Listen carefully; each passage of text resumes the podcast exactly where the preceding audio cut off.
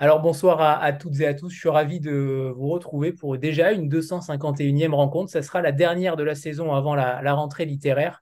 Et on a la chance ce soir d'être avec Elios Azoulay euh, pour deux livres. Euh, pour une fois, il y a deux livres pour un auteur. Il me tenait à cœur de, l'inviter pour les deux livres, pas uniquement pour, euh, pour le dernier. le premier, c'est Juste avant d'éteindre. C'est un roman. Le deuxième, c'est Pour Tommy, 22 janvier 1944, et on va longuement parler de Bedrich Frita, qui est euh, le peintre, l'artiste, en tout cas le caricaturiste euh, que personne ne connaît, ou en tout cas que très peu connaissent en France, et c'est bien dommage, que Elios Azoulay va euh, remettre sur le devant de la scène dans un contexte particulier, on en parlera tout à l'heure, et qui est sorti en janvier dernier. Les deux ouvrages sont sortis aux éditions du Rocher. Et Elios, on va déjà commencer par par te présenter. Tu es, euh, tu es inventeur, compositeur, clarinettiste et tu as créé la musique incidentale. Et pour commencer, j'aimerais que tu nous parles euh, de, cette, euh, de cette musique, de cet art que tu as créé, parce qu'il me semble que tu as quand même un univers très singulier. On parlera tout à l'heure du fait de mêler les différents arts que tu maîtrises. et j'ai l'impression qu'il n'y a aucune frontière. Mais on en parlera tout à l'heure. J'aimerais d'abord que tu nous parles de cette musique incidentale euh, avec ce fameux poncif que tu as créé. J'aimerais que tu nous parles de, tout cela en amont, en préambule euh, de la littérature.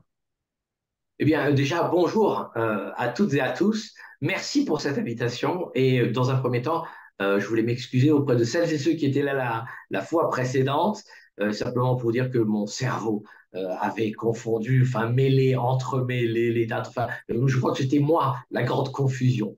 Mais heureusement, Anthony est là qui m'a rattrapé par le col et m'a dit non mais enfin on peut pas rester sur un événement avorté comme celui-là, on reprend date. Et voilà, je suis très très heureux d'être là. Euh, bah, merci déjà pour cette question. Euh, donc on commence par parler musique, parfait.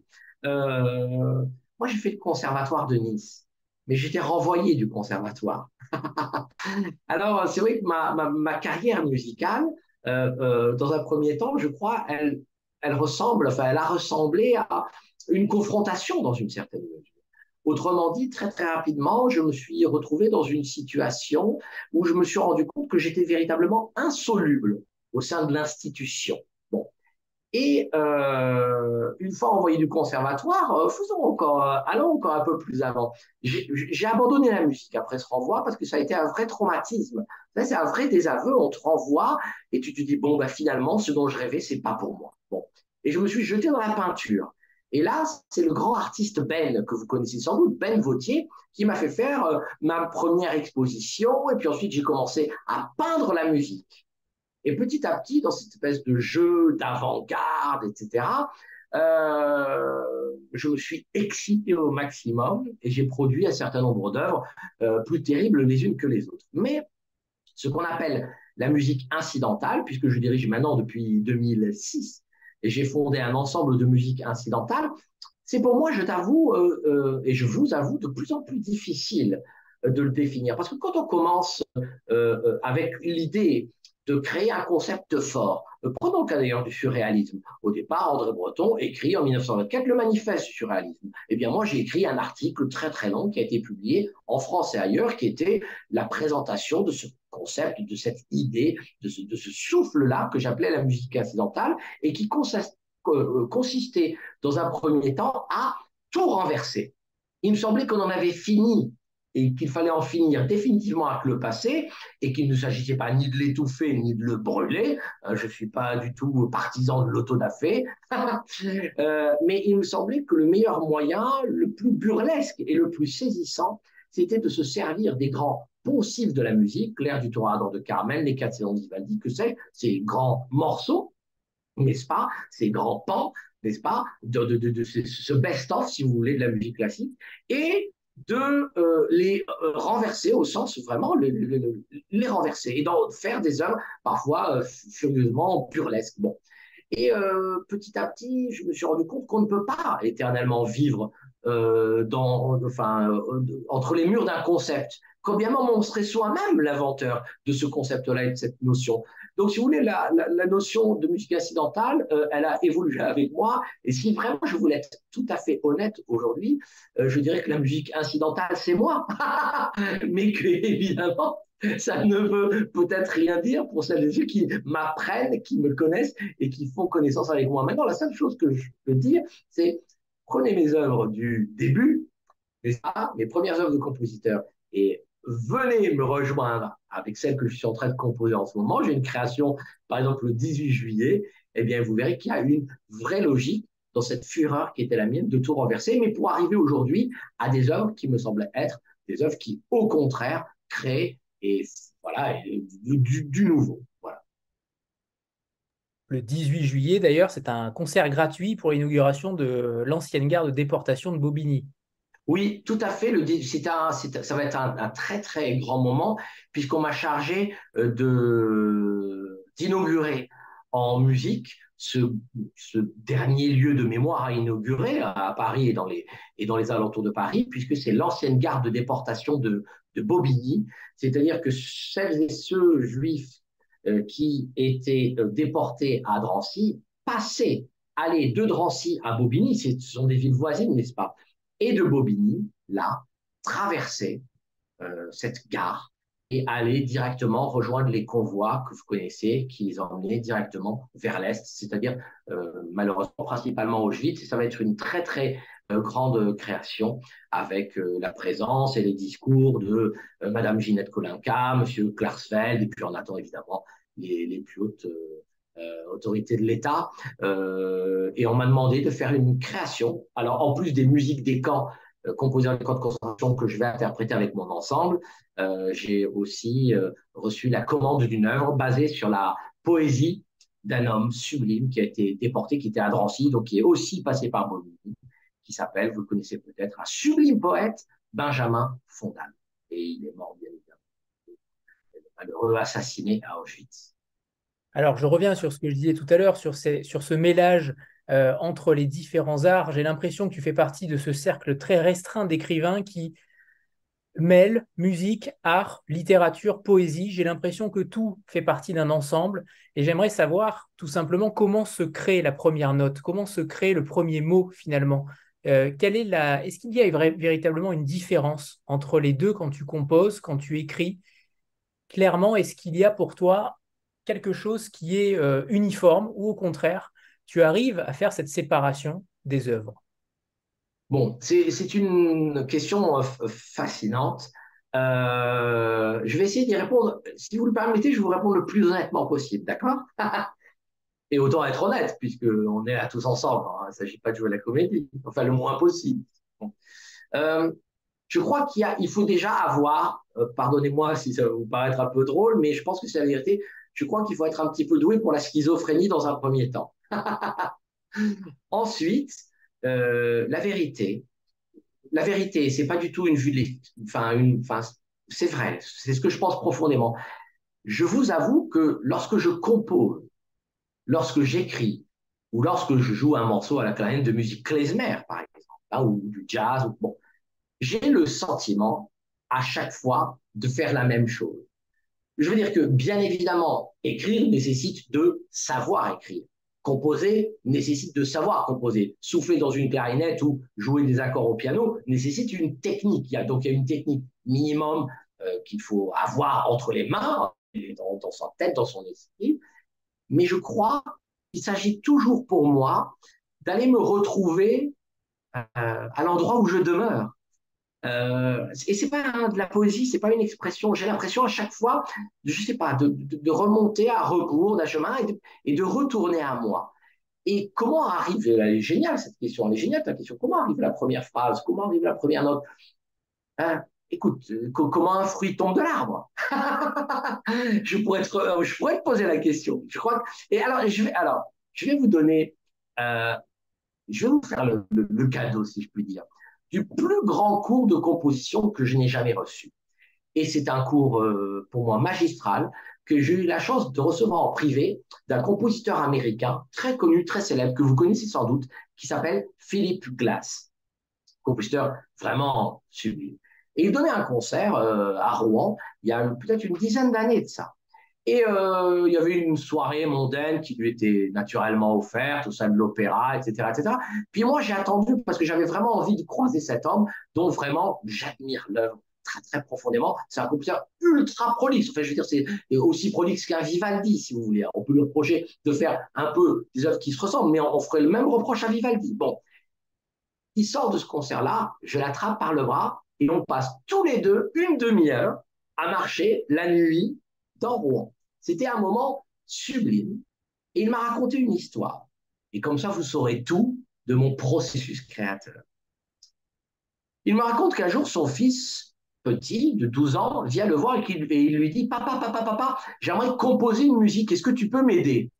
Et Philippe Glass, oh, immense compositeur, aurait bien sûr pu l'aider, mais il lui dit Mais non, écoute, je ne peux pas t'aider, euh, mon fils, c'est mieux que tu le composes tout seul. Et l'enfant lui dit Oui, mais euh, euh, moi, je ne sais pas.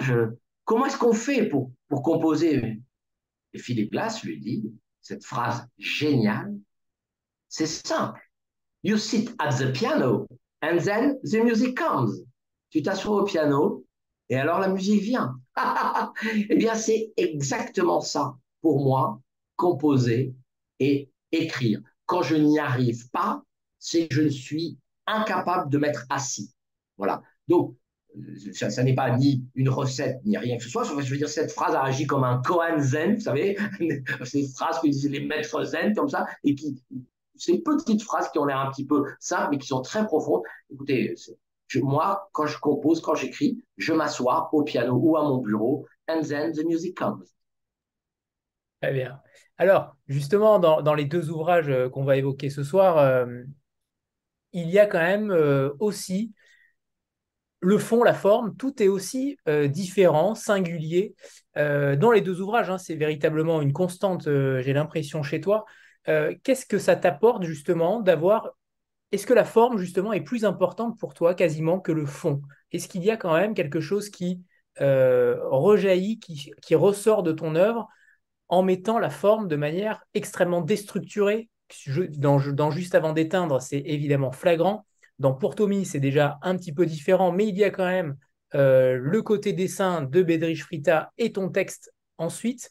Euh, il y a quand même des ouvrages qui sont protéiformes et c'est ça qui en donne aussi euh, tout le sel. J'aimerais que tu nous parles de cette volonté aussi d'avoir des textes, des livres qui sont très différents au cœur même, en tout cas en leur sein. Oui, ben, je te remercie de, de, le noter et puis de toute façon c'est assez flagrant que tu puisses me poser cette question. Si je voulais être sévère, je commencerai par une citation d'Orson Welles euh, qu'on trouve de temps en temps, vous savez, sur les cartes postales qu'on s'envoie là. Il y a des pitications. Il dit tout ce qu'on apprend à l'école, ce sont des conneries. Bon, et je vais vous expliquer pourquoi je pense qu'Orson Welles, même dans sa géniale exagération, n'a pas tout à fait tort. Un professeur de français vous dit toujours, lorsque vous faites vos premières rédactions, hein, vos dissertations, il vous dit, écoute, d'abord le plan, introduction, Première partie, deuxième partie, enfin, thèse, antithèse, voilà, tout ce genre de trucs, vous avez conclusion. Mais à l'intérieur du plan, tu es libre. Bon, eh bien moi je crois que ça, ce sont vraiment des conneries. Pourquoi la forme de mes écrits, et euh, tu pourrais aussi le dire d'ailleurs du roman qui précède, des livres aussi qui sont là et de mes compositions, je crois que c'est l'inverse. Voilà ce que moi je ressens. C'est l'inverse que ce qu'on apprend à l'école, c'est d'abord la liberté. Et la liberté qui, de toute façon, exigera un plan. Je euh, c'est ça qui compte. D'abord, tu es libre. C'est-à-dire, d'abord, tu laisses tomber le fruit de l'arbre, d'abord, tu t'assois, d'abord, la première phrase. Et de toute façon, d'une phrase à l'autre ou d'une note à l'autre, parlons littérature, puisque là, on reste sur les livres, très bien, bon, d'une phrase, ben, une phrase exigera un paragraphe. Et un paragraphe, un chapitre. Et petit à petit, c'est cette liberté totale qui va exiger un plan. Et c'est ce qui fait qu'à chaque fois, mes livres sont avec des plans qui paraissent extravagants, mais ils le sont d'un point de vue naturel, puisque c'est cette liberté qu'il exige. Et c'est ça qui donne. Euh, mais euh, euh, j'espère en tout cas, et en tout cas, on n'a jamais fait le reproche, mais ça n'enlève rien à la fluidité de la lecture. Et c'est ça, à mon avis, qui est important. Donc vraiment, faites l'inverse de ce que, enfin, je suis pas là en train de donner un cours d'écriture, mais je veux dire que euh, il s'agit vraiment pour moi d'abord d'être libre, et ensuite c'est la liberté qui exige son plan. Et c'est pour ça que ce plan, ces plans, ne ressemblent, euh, qu'à de très rares exceptions à d'autres livres. Alors, il y a aussi d'autres points communs, et c'est notamment euh, à travers ces deux livres, on commencera par les, questions justement qui relient ces deux livres, et ensuite on, on, finira, on continuera avec euh, euh, chaque livre. Mais pour le coup, c'est l'humour. L'humour qui transparaît dans les deux livres. Alors, l'humour au sens large, parce qu'il est parfois terrible, parfois noir, parfois ironique, parfois sarcastique, mais il y a quand même cet humour qui transparaît dans des sujets extrêmement lourds, extrêmement graves. Est-ce que tu te poses la question au moment d'écrire justement sur le bon curseur, sur le bon, euh, tempo à avoir pour ne pas forcément peut-être choquer, pour ne pas, euh, pour avoir une certaine limite? Comment tu jauges la matière humoristique à travers ce que tu écris dans les camps de concentration notamment? Euh, Déjà, je crois, contrairement à, certains, à certaines personnes qui, à une certaine époque, ont pratiqué l'humour et qui ont dérivé vers l'indécence. Et je citerai aucun nom parce qu'il y a deux, trois noms qui me viennent tout de suite à l'esprit et qui se servent justement de la Shoah pour dire ah ben on peut en rigoler, qu'ils euh, ils ont simplement oublié quelque chose, c'est que l'humour euh, a une éthique et que c'est ça qui est le plus important. Donc au départ, euh, il s'agit d'avoir une éthique. Et pour moi, il ne s'agit jamais de rire des morts, il s'agit toujours de rire de mort. Euh, c'est ce qui, à mon avis, fait qu'on peut rire. C'est que euh, vous, euh, comme moi, comme nous tous, comme celles et ceux dont je parle, sont confrontés et ont été, et nous le serons tous, et nous le sommes confrontés à la mort. Bon, eh bien, on a quand même le droit de lui rire au nez à cette mort. Pour autant, et c'est ça, à mon avis, ce qui sépare l'humour de la, comment dirais-je, justement, ou du, l'humour euh, de ceux qui prétendent faire rire euh, par la moquerie la plus abjecte, c'est que ces gens-là n'ont pas d'éthique. Donc moi, je sais, euh, et j'ai la chance quand même de l'avoir éprouvé beaucoup, beaucoup sur scène aussi, quand je joue les musiques des camps. les concerts sont, vous avez quelqu'un qui pleure et cinq minutes après, vous avez quelqu'un qui raconte, enfin, qui, qui éclate de rire. Donc c'est et des moments de joie et des grands moments de burlesque. Mais regarde, pardonnez-moi, bien sûr, je je ne saurais pas me comparer à un génie comme celui-là, mais euh, regardez Chaplin. Voilà un homme qui rit de la pauvreté, voilà un homme qui rit de, gamins orphelins, voilà un homme qui rit de la misère, et, et à aucun moment il y a de l'indécence. Voilà, je crois simplement, il s'agit simplement d'avoir un peu de cœur, un peu d'éthique, et c'est le cœur qui vous dicte si oui ou non vous êtes sur euh, le bon rire. Mais voilà, il y a une éthique du rire, ça c'est certain. Et je dirais même, un jour, euh, Marc-Alain Waknin, que vous connaissez peut-être, euh, qui anime cette émission fantastique où j'ai la chance d'être invité à chaque sortie de, livres et de disques, et nous sommes devenus vraiment de, très très bons amis. Marc-Alain Waknin, donc ce rabbin, philosophe, que vous pouvez entendre tous les dimanches matins sur France Culture, m'avait fait remarquer euh, une fois que le mot de Auschwitz, n'est-ce pas, était composé euh, et il avait été, euh, comment dirais-je, inventé par les Allemands, puisque vous savez que le nom de la ville en polonais, c'est Auschwitz. Et pourquoi est-ce qu'on dit Auschwitz? Bon. Eh bien, regardez, coupez le mot en deux. Vous avez, et là, c'est le talmudiste génial Marc Alweitin qui parle, n'est-ce pas? Mais bon, d'un côté, vous avez Haus, en allemand, qui veut dire dehors. Et de l'autre côté, vous avez Witz. Et le Witz, c'est l'humour. Et c'est même typiquement l'humour juif, Freud a écrit un très très beau livre qui s'appelle Le Witz, je vous le recommande. Ainsi donc, les Allemands ont créé un mot dans une espèce de conscience inconsciente, inconsciente, quand vous voulez, mais qui dit Auschwitz, en dehors l'humour, en dehors le rire. Donc, si on a la chance d'être doté d'une éthique, il n'y a rien de plus urgent que de reconvoquer le rire là où les nazis ont dit ici Auschwitz, en dehors le rire. Donc moi, je prends ça presque, c'est un, peu un état naturel pour moi de trouver la vie plutôt joyeuse, mais ça devient, c'est devenu avec le temps pour moi, au contraire, quelque chose d'important de ne pas obéir à ce en dehors, le Witz, Auschwitz. Je rebondis aussi sur l'humour, c'est tu te, tu te moques notamment beaucoup des nazis, tu n'hésites pas à les insulter, notamment à modifier leur nom de famille, il n'y a finalement aucun filtre. Est-ce que tu t'es posé aussi pendant, la, l'écriture cette question-là Est-ce que tu t'es dit jusqu'où je peux aller concrètement aussi pour, pour les insulter, pour les, les, comment dire, les piquer au vif? Il y a des phrases magiques. évidemment, je te cite, page 25 de, de Juste avant d'éteindre. Là, je me suis dit que si les Allemands, en plus de vérifier nos bits, étaient scrupuleux au point de se mettre à compter nos couilles, on avait peut-être une chance de gagner la guerre. Parce que tatillons comme sont les nazis, il suffirait d'une couille en moins dans leur addition pour faire vaciller leur conception du monde et toute leur philosophie ancestralement binaire qui n'a jamais su compter que jusqu'à deux. oui, euh, Mais alors moi, je vais te dire, là, pour le coup, quand il s'agit des nazis, je ne m'impose aucune barrière. Après, je crois, euh, et c'est dans le cas d'Empourtoumi, où à la fin, il y a même une... J'invite même à massacrer leur nom, c'est-à-dire à modifier leur orthographe, à les envoyer vers l'oubli, vers l'erreur, vers la coquille, n'est-ce pas? Euh, Parce que je crois que, euh, et faisons un sondage, faisons un sondage euh, dans la rue ou donner ici des noms comme ça. Je veux dire que nous sommes beaucoup plus largement capables de donner le nom des terroristes, du Bataclan ou même des grands chefs nazis que de donner le nom de gens qui ont été assassinés au Bataclan. Est-ce que quelqu'un est capable de me donner le nom d'une des victimes du Bataclan? Pourtant, on a tous en tête le nom de ceux qui ont tiré là-dedans et des terroristes. Je veux dire que maintenant, il nous faut, et c'est ça aussi pour ça que je fais, je joue les musiques des camps. Bon, je veux dire que il est plus urgent de remettre dans le jeu de la vie le nom de ces gens-là, leur présence, et il me paraît plus important, à mon sens, de salir le nom des nazis. Et je vais vous donner un exemple. Un jour, j'ai composé une pièce que j'ai dédiée à une, amie qui est morte maintenant, qui était euh, violoniste dans l'orchestre d'Auschwitz, voilà, dans l'orchestre des femmes.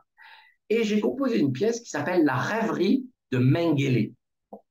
Cette rêverie de Mengele, simplement, faisait référence à un jour où Mengele, vous savez, ce fameux médecin, cet abject homme qui se prétendait dandy, prétendait mélomane, et qui torturait, assassinait les femmes, les enfants avec sa blouse blanche. Bon, un jour, cet homme-là, il vient et il demande à ce que l'orchestre lui joue, rien que pour lui, la rêverie de Schumann. Bon, j'en ai fait une pièce que j'ai dédiée à cette femme, qu'elle est venue entendre, ça a été un grand moment. Mais je me rappelle que un jour, pendant que j'étais en train de composer ma pièce, j'avais le manuscrit sur mon bureau, et il y a un de mes fils qui était tout petit, qui est passé, et qui m'a dit, euh, papa, papa, c'est qui mange-le en lisant le nom? Et je me suis dit, il a raison. Maintenant, il nous faut désapprendre ces noms et apprendre les bons noms, les vrais noms, ceux qui comptent. Parce que ceux qui assassinent n'assassinent pas simplement une vie, ils enfouissent un nom. Et ça, moi, je pense qu'au contraire, il nous faut déterrer les noms et enterrer ceux des salopards. On les connaît déjà suffisamment trop. Alors justement, il y avait un passage que j'avais noté, page, page 93, où c'est exactement euh, ce dont tu parles, qui se rappelle le nom d'une seule des putes de Jacques l'Éventreur. Les assassins ne tuent pas pour supprimer une vie, ils tuent pour effacer un nom. Et je, je ne mérite pas qu'on oublie mon nom. L'oubli, c'est la double peine. Si vous pouviez seulement vous rappeler qu'un homme a vécu, cela suffira. Et un peu de l'histoire de ma bouche, moi qui n'ai jamais su vivre dans l'haleine des autres. Oui, oui, oui, c'est le moment où le personnage ne donne pas son nom. Il ne donne pas son nom parce qu'il veut pas qu'on oublie. Il a trop peur qu'on oublie. Et, et, ça, c'est un moment. Alors, ça a l'air un peu marrant comme ça, mais c'est pas du tout un moment drôle. C'est même l'inverse. C'est un moment un peu tragique ou de crainte qu'on oublie son nom. il pense pas. Il dit je ne mérite pas qu'on oublie mon nom. Il préfère le taire. Et donc, il s'annule un peu lui-même. Bon, ça, c'est le personnage de mon roman, en tout cas. J'aimerais qu'on parle également, alors tu, évoques un débat notamment sur euh, la séparation entre l'homme et l'œuvre, notamment sur le compositeur Wagner, euh, que tu démolis euh, avec délice. Est-ce qu'on peut résoudre cette équation-là? Est-ce qu'il y a pour toi une évidence sur cette question-là de séparation entre l'artiste et l'homme? Alors, il y aurait plusieurs exemples à prendre hein, pour arriver à, répondre à, cette question qui, évidemment, euh, se démultiplie et on peut faire plein d'artistes. Alors, ça peut être Céline, ça peut être Rebatté, évidemment, ça peut être Wagner. Bon. Je te pose cette question parce que j'ai l'impression qu'aujourd'hui, il y a quelque chose à géométrie variable. C'est-à-dire qu'on encense Céline parfois, en tout cas beaucoup aujourd'hui, et par contre, de l'autre côté, on peut euh, totalement critiquer n'importe quel autre artiste, ou en tout cas, il y a une différence, j'ai l'impression, de popularité. J'ai l'impression que euh, plus l'artiste est populaire, moins, euh, plus on lui pardonne. Oui. Alors, je crois qu'il il y, a plusieurs choses. prenons le cas peut-être le plus emblématique, et puisqu'on est là aussi pour parler littérature, et je renverrai celles et ceux qui achèteront juste avant d'éteindre à mes pages qui concernent Wagner, mais Parlons de, Louis-Ferdinand Céline.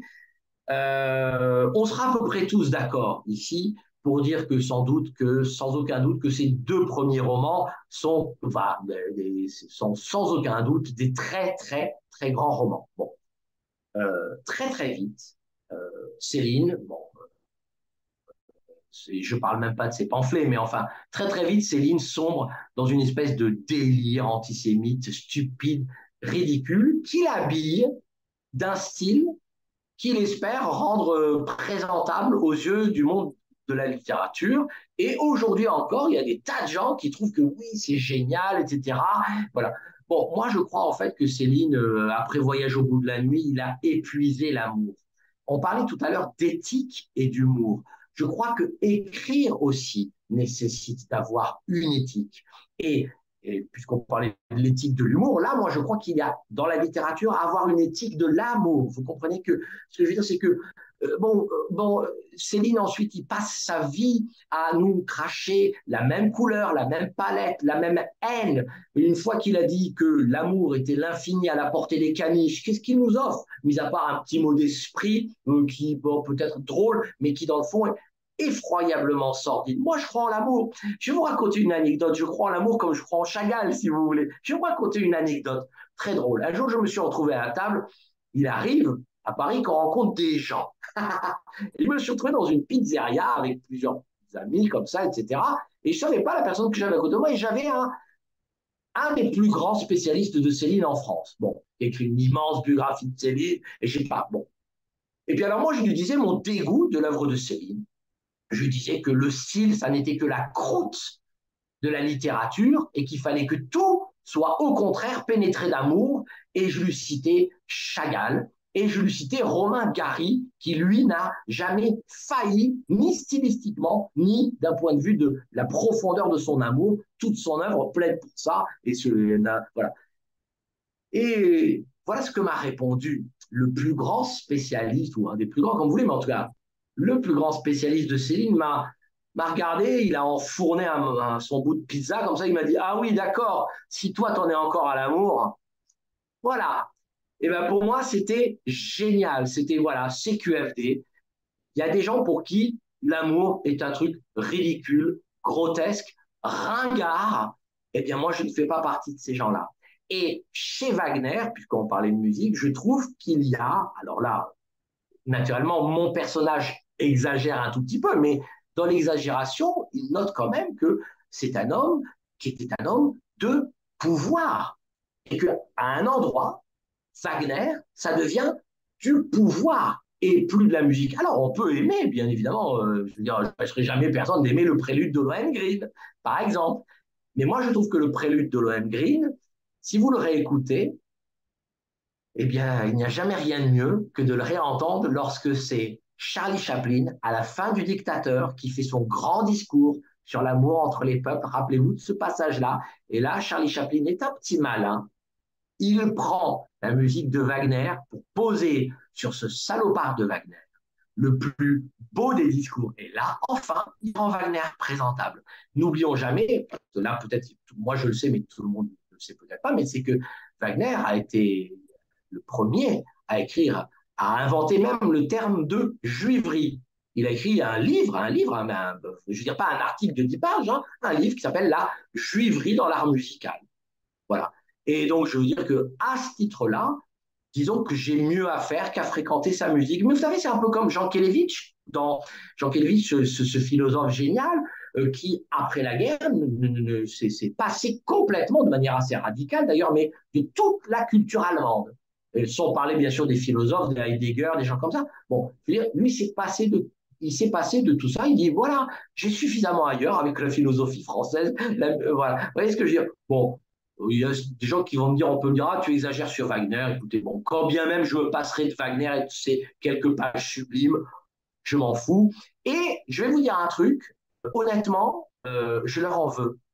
La, réalité, c'est que j'en veux à Céline. J'en veux à Céline sa petite comédie finale. Là, c'est ces dernières interviews là où il joue le, clochard qui a parlé. Vous savez, il est là avec son, son gilet, on dirait qu'il sort, vous savez, de, du Père Noël est une ordure là, avec, avec son gilet qu'on lui offre.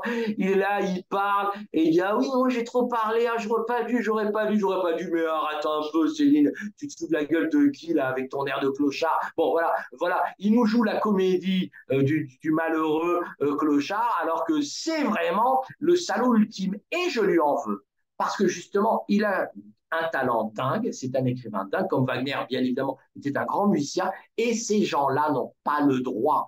Je veux dire qu'avoir du génie, ça doit normalement vous responsabiliser. C'est une responsabilité d'avoir du talent, d'avoir du génie, et il n'y a rien de plus responsable d'ailleurs qu'un homme qui parle, comme j'essaye de le faire le mieux possible, que d'un homme, comme, comme d'un homme qui écrit, comme d'un homme qui compose. Voilà. Et cette responsabilité, à mon avis, elle doit être gorgée le plus possible d'amour. Moi, je veux bien faire autre chose que s'aimer, mais je trouve que c'est quand même un moyen de vivre heureux et d'être bien entre nous. Enfin, je sais pas, moi, je trouve ça plus sympathique. Merci, merci Elios pour cette réponse. Euh, alors, on va parler euh, de Pour Tommy, euh, de cet ouvrage très singulier qui parle de Fritz Tossing, qui est le véritable nom de Bedrich Frita, qui est né en 1906. J'aimerais que tu nous parles de cet homme parce qu'en t'écoutant à la librairie Masséna il y a à peu près quelques mois, j'ai été frappé de découvrir, de découvrir cet homme-là, euh, dont peu de personnes ont parlé en France. Il a été adapté dans différents euh, pays, mais, mais pas en France, on le connaît peu. Euh, comment tu es tombé sur cet auteur-là? Comment tu l'as découvert sur ce caricaturiste, sur cet artiste qui a aussi par moments des similitudes avec toi? On a l'impression aussi que tu t'es incarné en Bedrich Frita par moment. en tout cas, j'ai l'impression que les deux livres se répondent comme par inconscience. J'ai l'impression aussi, mais euh, mais, j'aimerais que tu nous parles de lui dans un premier temps pour que tout le monde comprenne aussi qui est cet homme, qui a été cet homme, et ensuite que tu nous parles évidemment de son fils, de Tommy. C'est pas étonnant, tu sais, euh, que les livres se répondent, euh, parce que les livres nous débordent en fait. Et on comprend le livre qu'on a écrit un an, deux ans, trois ans, dix ans, vingt ans, et on met des années, des années à savoir se relire et, mais je vais inverser même les lettres et à savoir se relier à nos propres livres. Bon. Donc oui, tu as raison, ces livres, euh, naturellement, se répondent, font écho l'un à l'autre, c'est sûr. Euh, comment je suis tombé sur les dessins de Bedrich Feta Simplement parce que euh, depuis toutes ces années, ça va faire 13 ans cette année pile, donc bientôt 15, enfin, depuis toutes ces années où je joue, j'interprète les musiques des camps de concentration, euh, je cherche des partitions et donc je me passionne pour cette force de vie incroyable de certains de ces déportés qui créent, voilà, qui œuvrent, qui font œuvre, qui font œuvre d'art, donc qui font œuvre d'homme, si je puis me permettre. Et donc, au, sein de mes recherches de partitions, je suis tombé sur des tableaux de Bedrich Frita, en tout cas des dessins, pardon, plus précisément, Bedrich Frita dans un livre. Et puis, euh, je suis tombé, enfin, ça m'a, ça m'a rendu dingue. Je me suis dit, mais bon sang, mais c'est incroyable. Comment c'est possible autant de, autant de densité? Comment est-ce que c'est possible autant de précision? Comment est-ce qu'il a fait pour affoler son regard à ce point pour nous rendre, quand on sait la misère qui était la sienne dans le camp, pour nous rendre avec autant de détails la vie, la survie et surtout la mort, l'encerclement de la terreur? Comment il a fait? Donc, pour moi, je me suis dit, cet homme est un génie. Et euh, j'avais envie, et j'ai reproduit dans un de mes précédents livres sur les musiques composées dans les camps de concentration, qui s'appelle L'enfer aussi à son orchestre, j'avais envie d'avoir un de ces dessins pour euh, séparer le livre en deux. Je suis donc simplement entré en contact avec les ayants droit, voilà, euh, de ce Bedrich Frita.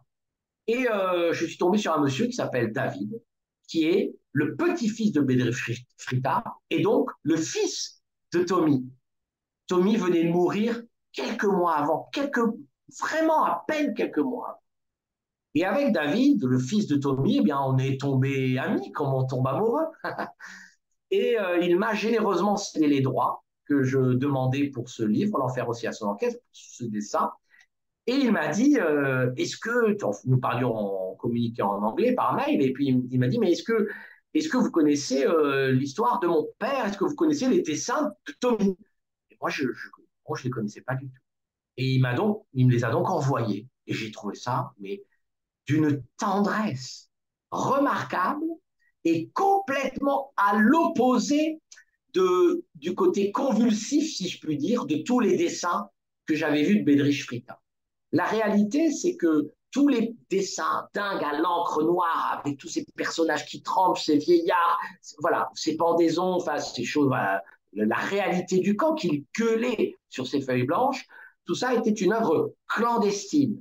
Ainsi, il avait, puisqu'il était directeur d'un département de dessin technique que les nazis avaient créé, parce que les nazis avaient besoin de graphiques, de plans et aussi de petites aquarelles de propagande pour dire comme il faisait bon vivre dans le camp et que les juifs n'avaient pas à se plaindre et, on voulait essayer de rassurer l'opinion internationale. Donc on faisait voilà, il y avait un groupe de peintres et tous très des petits dessins, voilà, innocemment mensongers. Et dès qu'ils en avaient la possibilité, il y en avait deux, trois qui montaient la garde et un autre qui dessinait la réalité. La réalité la plus terrible, la plus abjecte. Voilà. Et ces dessins-là sont d'une facture complètement différente des dessins qu'il a fait pour Tommy, pour l'anniversaire de son fils dans le camp, qui sont mais d'une beauté, d'une tendresse, des petites aquarelles, d'une rondeur. Enfin, je veux dire, euh, vous voyez, enfin, quand je vous parlais du spécialiste de Céline tout à l'heure qui dit ah, si on est encore à l'amour, eh ben ouais, là on est encore à l'amour, on est même que là-dedans. C'est l'amour d'un père qui aime son fils et qui, a défaut de pouvoir lui offrir un gâteau d'anniversaire pour ses trois ans, eh bien, il lui offre le dessin et la petite peinture de ce petit gâteau d'anniversaire qui ouvre le livre avec trois petites bougies. Ben, moi, je trouve pas ça ringard du tout, monsieur le spécialiste de Céline, s'il est là. et voilà, c'est tellement beau, c'est tellement magnifique. Et si vous voulez, du coup, on comprenait le, on comprend tout ce qui s'est passé, mais par l'inverse, en fait. C'est-à-dire que d'un seul coup, il y a cet écran d'amour qu'il offre à son fils, ces 52 aquarelles sublimes, tellement belles, tellement douces, et du coup, ben, euh, ben, on retourne le livre et on comprend l'enfer. C'est chaque dessin raconte deux histoires. Elle raconte le message d'amour et derrière le message d'amour, eh bien, il y a l'écran de la vérité. C'est celle que nous, vous et nous, euh, nous, nous, connaissons. Et c'est aussi celle que racontent ces dessins les plus terribles que j'avais vus. Pour moi, c'était, voilà, une fois que j'ai vu ce truc-là, je me suis dit, bon, ah, on peut pas le laisser impublié, c'est impossible. Alors justement, comment tu expliques que qu'on soit passé à côté depuis si longtemps, puisque euh, l'édition de Pourtomi a été publiée euh, en Hollande euh, dès 1980, en Allemagne, en Tchéquie, au Royaume-Uni, en hébreu. Là, on publie la traduction française aujourd'hui. comment on a pu passer à côté de cet artiste, alors qu'en France, on est quand même attaché à cette valeur de, des illustrateurs, des caricaturistes? La caricature, c'est quand même un art très français aussi. Euh, comment on a pu passer à côté de cet homme aussi longtemps? De cet homme et de tous ces autres hommes. On parlera sûrement de, de Léoas tout à l'heure aussi. Bien sûr. Oui, oui, comment?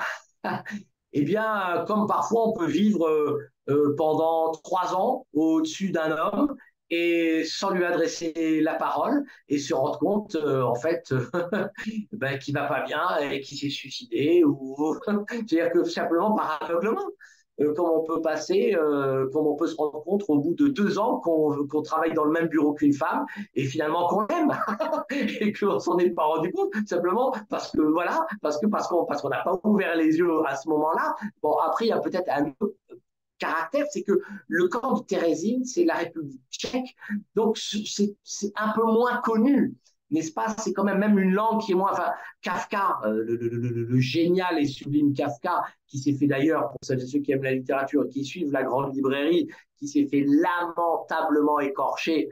Euh, vous l'avez sans doute vu, certains d'entre vous, euh, dans l'émission par Faizagen, romancière de Kif Kif Demain. tout, tout, s'explique, n'est-ce pas? Et par Monsieur Besson, j'ai pris son dernier roman la dernière fois à la gare, Monsieur Besson. L'épigraphe de son dernier roman est une citation de Big Flo et Oli, donc je comprends que cet homme comprenne Kafka au bout de deux lignes. Je vraiment là, c'est vraiment les, bras m'en sont tombés, le livre par terre avec. Bon, mais je veux dire que mis à part Kafka, donc qui est pragois, mais il écrit en allemand. Donc peut-être qu'il y a une, aussi une barrière de la langue. Berech Frita est à tchèque, euh, il écrit en tchèque. Voilà, il y a peut-être voilà et le camp de Thérésine est peut-être moins, euh, comment dirais-je, même si une partie de son histoire est connue des spécialistes je veux dire, en France, on est quand même euh, beaucoup plus avec bah, le camp d'Auschwitz, l'histoire d'Auschwitz, le camp de Thérésie. Donc, on comprend peut-être moins, j'allais dire, entre guillemets, son statut. Ne serait-ce aussi parce que, précisément, il avait un statut qui était entre le camp de concentration et le ghetto. Voilà, c'est peut-être simplement parce que c'est une histoire moins authentifiée. Je ne pourrais pas donner de raison, mis à part voilà, celle que j'essaye d'argumenter de, de, là. Alors, Kafka, justement, il y a une sœur de Kafka qui, euh, qui est passée par Theresienstadt euh, également Marceline Laurie dans Evans, euh, Robert Destos.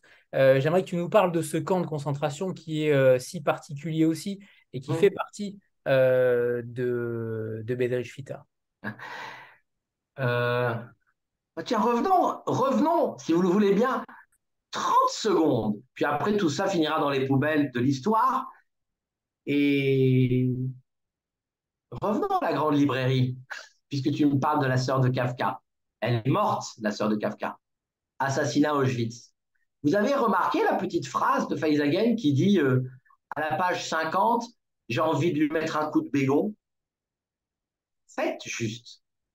Puisqu'elle parlait de la métamorphose et donc de ce cafard, n'est-ce pas à qui voulait mettre un coup de bégon. Mais je dis pas ça pour rien. C'est parce que faites une petite recherche sur Internet, vous tapez le mot bégon sur Wikipédia, et vous allez voir que Bégon a été inventé par une firme conçue, cet insecticide a été conçu par une marque qui s'appelle Bayer, B-A-Y-E-R. Regardez Bayer et vous verrez que c'est Bayer qui a conçu le Zyklon. C'est très drôle, très tragique. Et moi, ça me met en rage de voir à quel point les inconscients parlent quand un écrivain dit j'ai envie à Kafka de lui mettre un coup de bégon. Vous voyez ce que dans le fond, dans le fond, dans le très fond, il veut dire. Bon, mais c'est autre chose. Et puis, je, puis, j'ai pas envie de parler de ça. Ça, ça m'énerve. D'ailleurs, j'ai même oublié ta question. C'était quoi? Là, je voulais que tu nous parles de ce, de ce camp de Theresienstadt euh, euh, où sont passés justement tant de, tant de personnages connus et de, surtout de talents euh, malheureusement perdus. Oui, oui. Theresienstadt, voilà, je me reconcentre, c'est bien. Bah, remettons-nous sur la bonne, sur la bonne voie. Voilà. Euh, Theresienstadt était une ville fortifiée, euh, une citadelle euh, au nord de Prague, 50-60 km. Et euh, les nazis s'en sont servis pour entasser là-bas les juifs tchèques et aussi d'ailleurs les, juifs allemands. Et ils les ont entassés là-bas. C'était, pardonnez-moi l'expression, mais pour faire patienter. Parce que le projet finalement de Eichmann, c'était de faire en sorte que Thérésine puisse servir avec le temps de vitrine.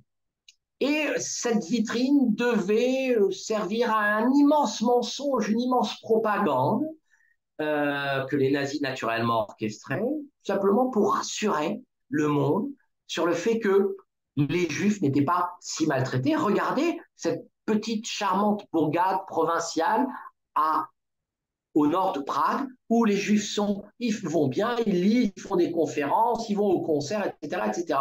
Et ils sont arrivés en fait à inviter un émissaire de la Croix-Rouge, un toubib, le docteur Rossel, qui est arrivé avec sa petite auto, avec son petit manteau, comme dit Jacques Brel, n'est-ce pas, et qui est arrivé devant la porte du camp de Thérèse. Et on lui a fait visiter le camp, escorté par euh, évidemment des juifs et des nazis, une boulangerie, on l'a fait, euh, il a assisté à une représentation d'un opéra. Sur la place de la ville, il y avait un petit kiosque avec un groupe de jazz qui s'appelait les Ghetto Fingers, qui était là, qui faisait de la musique. Et, et, et, ce docteur Rossel n'a rien vu ou n'a rien voulu voir. il est ressorti et il a fait pour la Croix-Rouge un rapport en tout point positif en disant que toute cette ville était charmante et qu'il n'y avait rien à en dire. Voilà. Thérésine ou Theresienstadt, puisque c'est le nom allemand, donc la ville de Thérèse, Theresienstadt, était en fait un leurre abject, parce que ces juifs qui étaient là, qui mangeaient au restaurant, qui allaient à la boulangerie, qui faisaient de la musique, qui faisaient de la peinture, qui assistaient, bon, tout ça c'était un mensonge qu'on avait envoyé vers la mort toutes celles et ceux qui n'étaient pas présentables, tous les vieillards, tous ceux qui étaient à deux doigts. On avait nettoyé le camp, on avait repeint les devantures. On avait, tout ça, c'était, c'était comme disent maintenant, euh, comme on dit maintenant, c'était fake, c'était complètement faux, c'était un mensonge. Et cet homme-là n'y a vu que du feu. Voilà, en gros, c'est ça le, le, grand rôle sordide et abject de Eisenstadt, c'est d'avoir servi le grand mensonge de la propagande nazie conçue par Eichmann, que les Juifs étaient très très bien dans cette petite ville. Voilà, c'est ça. Et c'est aussi pour ça qu'un certain nombre, puisque ça n'était pas un, camp d'extermination, il n'y avait pas de chambre à gaz, il n'y avait pas de chambre à gaz à Auschwitz, ça n'était pas un camp d'extermination. C'est pour ça que les Juifs, comme dans un ghetto, eh bien, bon, une vie s'organisait. Il y avait d'ailleurs une autorité juive du camp, qui organisait la vie ou, appelons ça la survie, ça me paraît quand même beaucoup plus juste que la vie. Et donc, bon, ben, il y avait des musiciens, il y avait beaucoup de concerts, euh, il y avait, euh, voilà, il y avait des peintres. Enfin, vous voyez, y a, voilà, dans l'étroitesse de cet enfer-là, eh bien, se faufilait l'art et se faufilait un certain nombre de gens qui pouvaient écrire, penser, euh, s'aimer. C'était beaucoup plus difficile, les hommes et les femmes étant séparés, n'est-ce pas? Mais en tout cas, voilà, il a curieusement, de façon dingue, de façon impensable, l'art a existé là-bas ce qui, euh, justement, dans cet enfer dont tu parles, euh, ce qui est effarant aussi, c'est de voir que cet homme-là euh, a réussi à, dessiner pour son fils quand même, comme si une sorte, il avait une sorte de d'aura lumineuse pour sortir du camp. Enfin, c'est quand même impressionnant de se dire qu'un homme dans ce camp-là a quand même pensé à autrui, a quand même pensé à son fils, a quand même réussi à aller au-delà de sa, de sa souffrance, de sa misère, euh, enfin, je trouve ça assez fascinant. Je suis pas sûr que tout le monde ait cette, euh, cette bonté d'âme, même pour un enfant. Euh, j'aimerais est-ce qu'il y a une explication derrière tout ça? Est-ce qu'il y a parce qu'en fait les dessins sont, on le redit, hein, mais il y a 52 aquarelles qui sont retranscrites dans le livre en couleur, avec des petits témoignages, des petites phrases. C'est vraiment très succinct. et ensuite, tu interviens en tant qu'écrivain dans, un, dans, un, dans une longue, euh, dans un long texte euh, séparé en différents chapitres et agrémenté des peintures euh, de, de Bedrich Frita. Mais avant ça, il y a quand même ces dessins qui sont tellement marquants dans le contexte qu'il est en train de vivre. Est-ce que tu... alors, je ne vais pas te poser la question de savoir si tu aurais fait la même chose, mais en tout cas de manière plus noble, de manière plus grande, en prenant un peu de hauteur, comment on explique un tel altruisme? C'est l'amour qui, régit tout ça, comme tu le disais tout à l'heure. On, a l'impression ah, Alors, euh, oui, enfin, pardon, parce que on va me dire, il nous met l'amour à toutes les sauces, mais comment expliquer ça autrement que l'amour d'un père pour son fils? Enfin, dire, comment expliquer ça autrement? Euh, Il y a aussi, alors, le statut de Bedrich Frita, qui donc dirigeait ce département de dessin technique, ça lui, permettait d'avoir le privilège, le privilège, impensable d'ailleurs là-bas, de vivre avec son fils et sa femme dans un tout petit, euh, tout petit appartement de rien du tout, misérable, au-dessus de son bureau de dessin.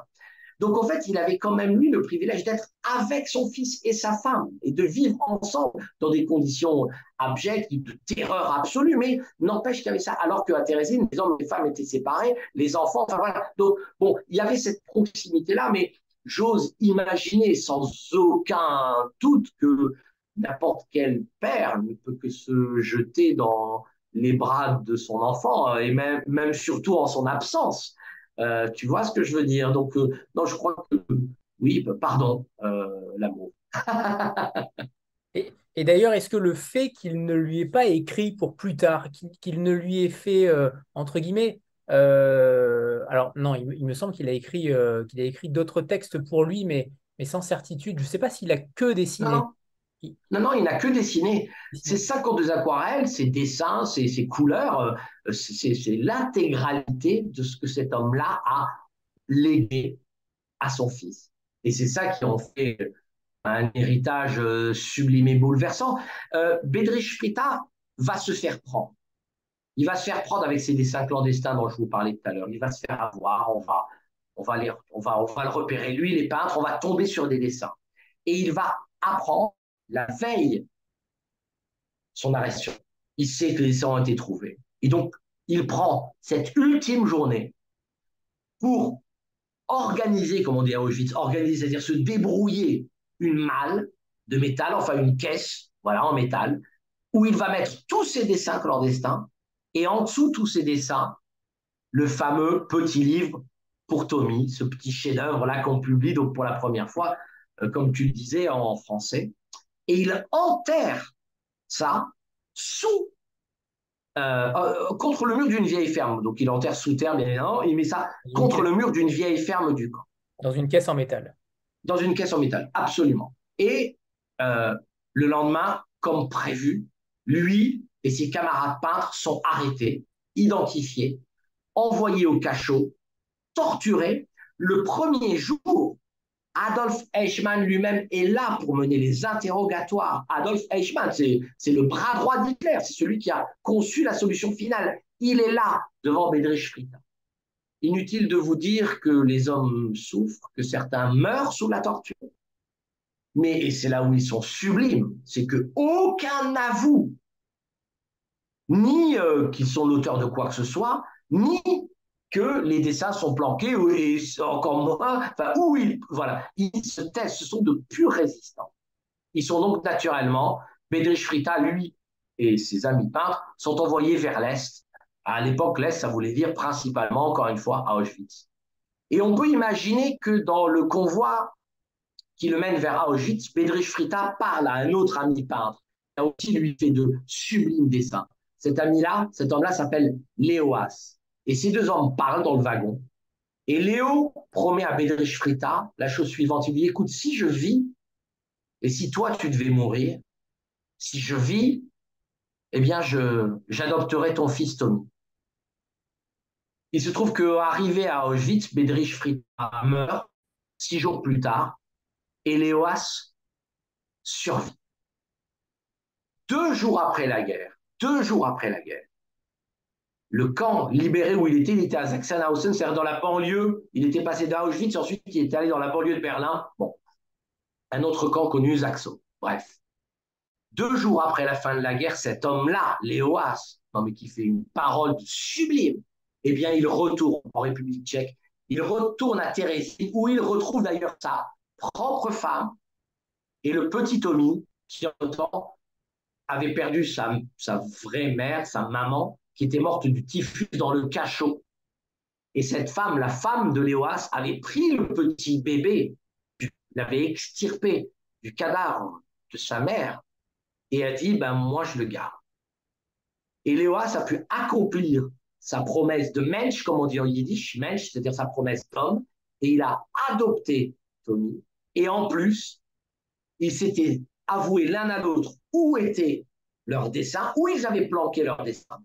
Et Léoas est allé déterrer les dessins de Bedrich Frita, et donc aussi le livre de Tommy. Et quand je vous parle de dessins, je ne vous parle pas de 10, 20 ou 30 dessins. Il y a 300 dessins, esquisses et dessins. Certains dessins font un mètre. J'ai eu entre les mains des dessins qui faisaient un mètre au musée juif de Berlin. Bon, je veux dire que c'est immense. Donc je veux dire que, encore une fois, Bien sûr qu'il s'agit d'un livre pour Tommy, mais au-delà de ça, honnêtement, quand on regarde le trajet qu'il a emprunté pour arriver jusqu'à nous, pour que vous puissiez avoir euh, à Nice comme ailleurs, dans des très bonnes librairies comme dans des moins bonnes librairies, enfin en bref, que vous puissiez avoir ce livre entre les mains, euh, pour moi c'est un miracle. Je ne vois pas comment appeler ça autrement. Je trouve que c'est incroyable. Vous avez prévenu, c'était une histoire incroyable, c'est moins qu'on puisse dire. Alors, on va faire une petite photo de groupe avant de passer à la suite. Et euh, Elios, si tu peux préparer le premier extrait de Pour Tommy pour commencer, et on parlera de, de juste avant d'éteindre, juste après. Voilà, préparez-vous pour la photo. 3, 2, 1. C'est parfait. Merci. Alors, je vous fais une petite lecture d'un passage. Et oui, oui, oui. On y va. L'ombre avale les Juifs.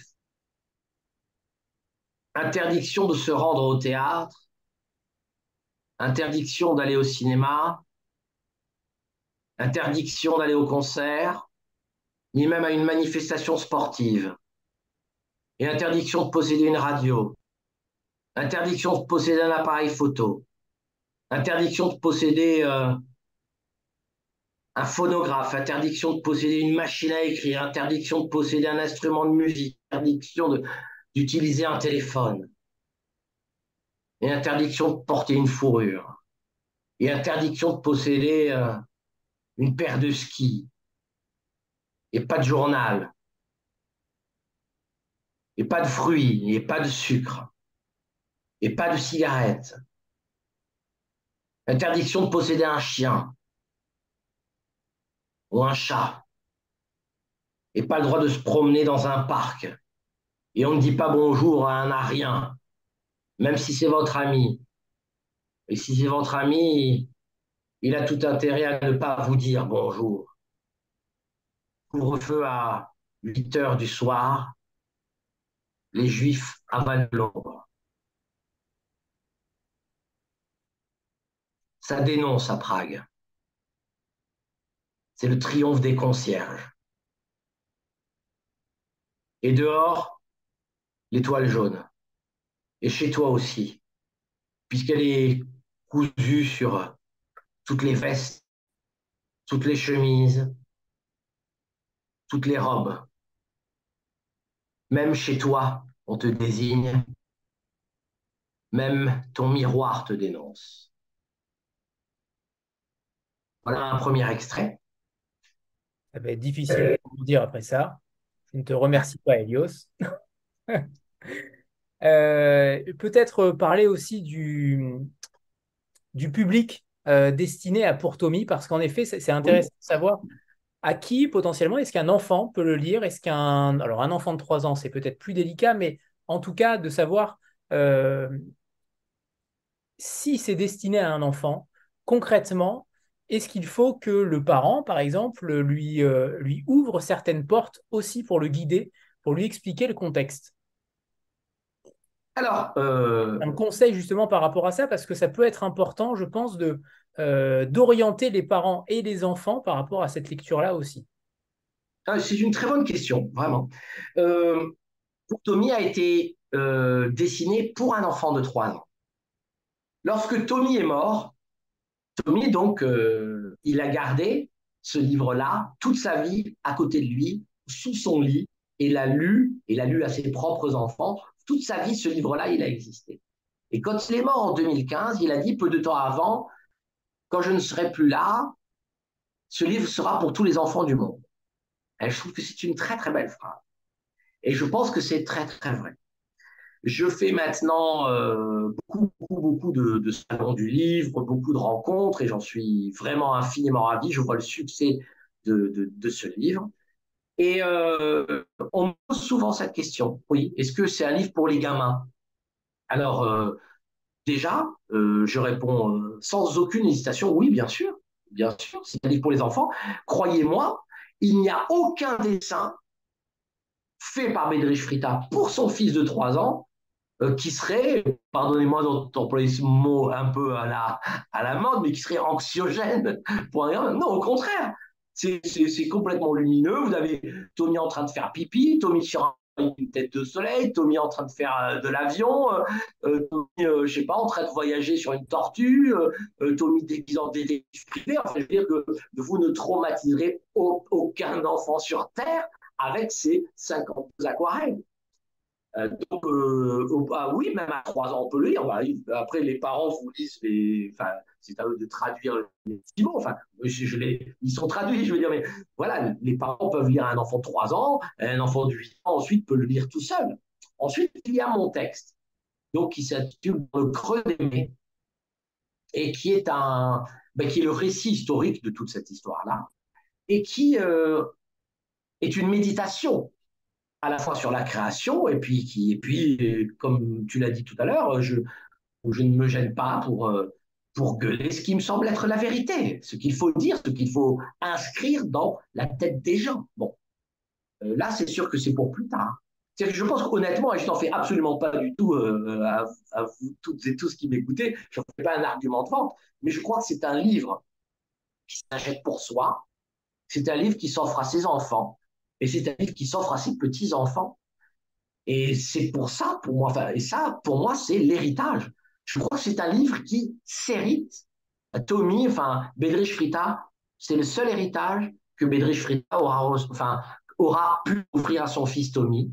Et maintenant que Tommy est mort, en 2015, je vous l'ai dit, eh bien, maintenant, ce qu'il nous reste à faire, c'est euh, autour de nous à ventiler le feu génial de sa présence et de cet amour génial. Donc oui, honnêtement, c'est pour les enfants et pour les enfants qui deviendront grands. Il n'y a pas de problème.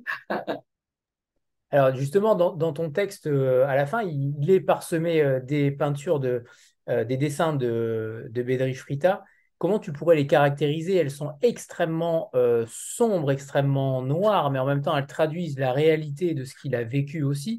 Mais hum, comment tu, expliques son art? J'aimerais que tu nous expliques aussi sa manière de peindre, sa manière, sa vision en tout cas, euh, par rapport aux peintures qui sont, en tout cas celles, qui sont dans le livre. Oui. Avant-guerre, Bedrich Freta était un caricaturiste. Il était engagé dans la presse d'avant-garde contestataire de l'époque, donc communiste, antifasciste. Bon. Donc, il suffit de vous dire que c'est un homme qui était sans doute un des plus doués de sa génération, et avait la plume précise et particulièrement aiguë, n'est-ce pas? Eh bien, cet art-là de la caricature ne le lâche pas, même pendant euh, sa déportation et même à euh, Theresienstadt, où il continue d'œuvrer avec vraiment son, sa, maîtrise parfaite de chaque visage, de, de toutes les intentions, de, de, tout ça. Et euh, ce qui est très, très étonnant, mais ce qui se retrouve aussi dans les musiques que je joue, qui ont été composées à Thérésine, c'est que il y a, tellement de détails. je veux dire que, moi, ce qui me sidère, c'est, voilà, je vous dis à Berlin, j'y suis, allé, j'ai pris les grands dessins entre les mains.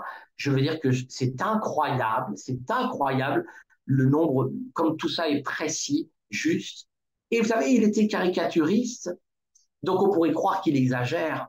Mais je veux dire que c'est au contraire, il n'y avait que les caricaturistes pour dire la vérité à l'époque parce que c'était l'époque qui était une abjecte caricature.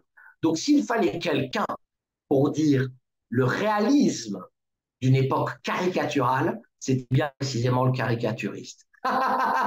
Et il me semble, si vous voulez, que quand je vois ces dessins, j'y vois un homme capable, je l'ai dit peut-être tout à l'heure, mais d'affoler son regard, d'affoler la plume, mais de se perdre dans chaque vibration de l'air et dans le brouillard même qui entoure parfois les personnages. Ce sont des chefs-d'œuvre. Euh, je me bats en ce moment, je vous le dis, je, me bats en ce moment pour qu'il y ait une rétrospective Bedrich Frita en France. Il y a 300 dessins qui sont séparés. En gros, il y a deux endroits. À la fois le musée juif de Berlin et à la fois le mémorial de, de Thérèse. Et donc, euh, il suffirait simplement qu'un musée se lève et se dise on le fait pour que ce soit organisé et que dans un an, on ait une rétrospective Bedrich en France. C'est vraiment un artiste qui le mérite absolument. On est bien d'accord. Alors, on va passer à juste avant d'éteindre parce que je sais que certains ici euh, l'ont. Oui. Est-ce que je peux dire une dernière chose? Bien sûr, bien sûr, En, deux mots. Lorsque le livre a été publié au mois de janvier, été dix jours après sa publication à Berlin pour aller voir un concert d'un clarinettiste que j'adore, le, le, roi du klezmer, qui s'appelle euh, Feynman. Donc, il donnait un concert à Berlin et on m'avait invité là-bas. Et il se trouve que David, le fils de Tommy, vit à Berlin. Et nous sommes, je vous l'ai dit, dix jours après la publication du livre et il m'invite à dîner. Enfin, il m'invite, pardon, à déjeuner. Et pendant le déjeuner, il me dit, enfin, il m'apprend en fait que il vient de prendre, il avait pris la veille rendez-vous avec la directrice du musée juif de Berlin pour donner le vrai exemplaire de Tommy, le, vrai bouquin, les, vrais 52 aquarelles, pour les donner au musée juif de Berlin et qu'après notre déjeuner, on y va tous les deux, ensemble, donner ce livre. Connaissant l'anecdote, en effet, il ne fallait surtout pas l'oublier. Oui, tu as raison. Eh oui, elle est, elle est magnifique. Et euh, nous sommes allés, lui et moi, avec le livre de Tommy qu'il avait mis dans une sacoche avec le sigle Superman. Nous sommes allés là-bas. Et on était, lui, moi et la directrice du musée juif de Berlin. Et David m'a tendu le livre, m'a dit Elios, regarde-le. Et je lui dis non, euh, fais-le. C'est enfin, c'est ton livre. Vous vous rendez compte, ce livre, d'où il vient, vous le savez maintenant. Depuis 1945, il était entre les mains, dans les mains de sa famille. Enfin, bon. Il me dit non, non, regarde-le, je ne peux pas, je peux pas le faire, je peux pas le faire. Et quand il me tend le livre, il me dit cette phrase sublime. Il me dit Last time without gloves. La dernière fois sans les gants. Et c'est sublime. J'ai pu donc pour la dernière fois feuilleter ce livre. Et c'est pour ça que je vous dis, bon, évidemment, aujourd'hui, donc, euh, on ne peut pas retourner en arrière, on ne peut pas prendre ce livre sans les gants, puisqu'il est dans un musée, donc, n'est-ce pas? Mais par contre, je peux vous dire, et ça n'est pas un jeu ni un mot d'esprit, mais je peux vous dire que lui, Tommy, peut vous toucher et qu'il vous touchera sans les gants, parce que c'est un livre bouleversant, bouleversant, bouleversant. Alors, je pensais que tu allais donner l'anecdote de la voiture. je voulais aller un peu plus court, mais allez, allez, allez, d'accord. Très bien. Oui, parce que quand nous sommes arrivés en voiture, il m'invite dans un restaurant à Berlin, comme ça, et puis en fait, j'ai vu la sacoche Superman sur le, une sacoche Superman sur la banquette arrière. Et je lui dis, mais c'est quoi ça? Il me dit, it's Tommy. Je lui dis, comment ça, c'est Tommy? Je pensais qu'il m'avait peut-être pris un exemplaire de mon livre pour une dédicace quelconque. Enfin, j'avais pas. Non, non, il me dit c'est Tommy, c'est l'original. Et donc là, il sort de la voiture et il ferme la porte, mais il laisse Tommy et la sacoche Superman sur la banquette arrière. Il dit, non, non, attends, euh, non, non, euh, on le prend. Non, non, t'inquiète pas, Tommy est en sécurité. Il dit, non, non, mais Tommy n'est pas en sécurité, on est à Berlin. Euh, dans un quartier ultra populaire de Berlin, une sacoche en plein sur une banquette arrière. Et il m'a dit, ne t'inquiète pas. Et il a fermé la voiture à clé en laissant la sacoche apparente. Et moi, pendant tout le repas, je me suis dit, ça y est, c'est terminé. On verra plus jamais Tommy. Le livre, on va nous péter la voiture, le pare-brise. Et bon, miracle, miracle, miracle de la folie, folie du miracle, que sais-je, en ressortant du déjeuner, déjeuner, pardon, Tommy était encore là et on a pu aller au musée juif pour faire le don de ce fameux dessin peuplé d'amour et de chefs-d'œuvre. Une histoire de miracle, du début à la fin, depuis euh, Exactement. 70 ans. Alors, juste avant d'éteindre, c'est un roman pour le coup. Là, c'est différent. La structure du roman est même euh, très particulière. 1, 2, 1, fin, au-delà. Euh, les chapitres sont numérotés en lettres notamment. J'aimerais que tu nous parles de ce découpage euh, de cette manière, comme une musique concrètement. On a l'impression que ce livre-là, euh, tu l'as composé avec. Euh, alors, j'aimerais aussi que tu nous parles de, l'instant où tu écris. Est-ce que tu composes, tu composes, pardon, lapsus, tu écris en musique et tu composes en écrivant, tu l'as dit tout à l'heure. Mais j'aimerais que tu nous parles de deux choses. D'abord de la structure du, du roman et ensuite de ta manière d'écrire en musique, parce que je n'ose imaginer que tu écris sans musique. Ça me paraît impossible. Bien joué. C'est pas faux. C'est pas faux. Euh, c'est vrai. Euh, y a Sans Wagner. Sans Wagner ni Beethoven. Non. non, pas Wagner. Oui, c'est vrai que la musique, c'est vrai que la musique, oui. Euh, et certaines musiques, pas toutes naturellement, mais la musique peut être un très très bon support à un certain type d'abandon. Euh, et donc, il faut des musiques assez larges. Hein. On peut pas composer sur des musiques mélodieuses. Enfin, je veux dire, on peut pas, enfin, moi, je peux pas composer sur pas que Mozart, Beethoven ou Schubert, par exemple, parce que la mélodie vient naturellement euh, attraper votre attention et vous finissez par la chantonner. Mais si vous prenez des œuvres plus proches de nous, du XXe siècle, je sais pas moi, comme Arvo Part, comme Gorecki, comme Philippe Glass, etc., qui sont des œuvres, voilà, beaucoup plus, voilà, larges dans leur méditation, euh, si je puis dire, pour exprimer les choses un peu simplement, parce qu'il s'agit d'esthétiques très différentes, ben, moi j'aime bien m'y poser. Donc oui, c'est un livre qui a, qui a connu la musique, ça c'est vrai. Là où tu as raison, c'est que sa forme euh, euh, est une forme finalement très musicale. Je dois dire, c'est vrai, encore, vraiment tu as raison, Tony, c'est sans doute mon livre le plus musiqué ou le plus musiquant. Euh, n'est-ce pas? C'est tout à fait, tout à fait vrai. Euh, il s'agit là d'un livre qui raconte l'histoire d'un compositeur de musique euh, qui euh, est déporté dans un ghetto, d'ailleurs qui pourrait être le ghetto de Theresienstadt. Je ne le cite jamais dans le livre, il n'y a pas de nom. Il arrive dans un ghetto et cet homme-là arrive avec une valise euh, remplie de ses partitions. Et naturellement, on lui demande de confier sa valise à des nazis, etc. Et qu'est-ce qu'il fait? Bon, ben, il donne, il donne sa valise et quand il récupère sa valise le soir, après, après du rituel, bref, etc., bon, sa valise est vide. En gros, c'est un homme à qui on vient d'arracher là toute sa musique, toute son œuvre. Et donc, il n'aura plus après, comme tous les compositeurs dont on parle depuis tout à l'heure, mais lui ne va plus jamais écrire une seule note de musique, il n'en a plus la force, il n'en a plus la possibilité, la foi, il n'en a plus l'intériorité. Alors, qu'est-ce qu'il va faire? Eh bien, il va prendre des petits bouts de papier qu'il ramasse sur le sol. Et il va aussi, là, un peu, on parlait des dessinateurs, il va affoler ses yeux, son regard, tout autour de lui. Et il va noter sur ces petits bouts de papier toutes ses visions, toutes ses visions vues et toutes ses visions morales, enfin, tout ce qu'il voit, comme une espèce peut-être d'hygiène, une façon de se raccrocher à la bouée de ce qui est tangible réellement. Et ces petits aphorismes, ces petites phrases, ces, petits, ces petites poésie de rien du tout, eh bien, il va s'en bourrer les poches. Il tient ce que lui appelle le journal de mes yeux. Il s'agit donc d'un compositeur qui renonce par la force, mais qui renonce à la musique, qui s'absente de la musique pour aller vers la littérature et tenter de trouver, si je puis dire, le salut hein, ou quelque chose de cet ordre-là dans le fait d'écrire. Et finalement, bien, évidemment, je ne suis pas dans la situation de cet homme-là, de mon personnage, mais finalement, c'est un personnage assez proche de moi. Euh, je veux dire que, moi, je ne peux pas faire deux choses en même temps. Soit j'écris, soit je compose. Euh, donc, de toute façon, il y a dans ce jeu d'abandon d'un art pour se jeter dans les bras de l'autre quelque chose qui me quelque chose qui me ressemble assez. Donc, c'est un personnage, oui, que je, en tout cas, que je comprends. En tout cas, je, je crois le comprendre pour autant que j'ai cru l'apercevoir et, et, et j'espère le faire percevoir. Et c'est là où ça rejoint peut-être euh, Bédrich Frita sur l'abandon de l'art. L'un le fait physiquement, l'autre le fait euh, de manière euh, morale.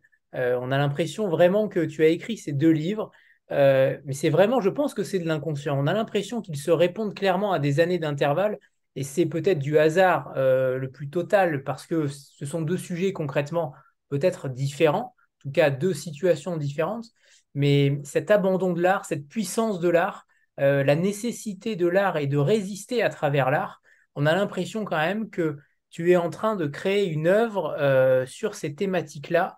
Et je trouve ça fascinant de voir à quel point, euh, parce que ce livre-là, juste avant d'éteindre, il faut quand même en parler, c'est quand même une...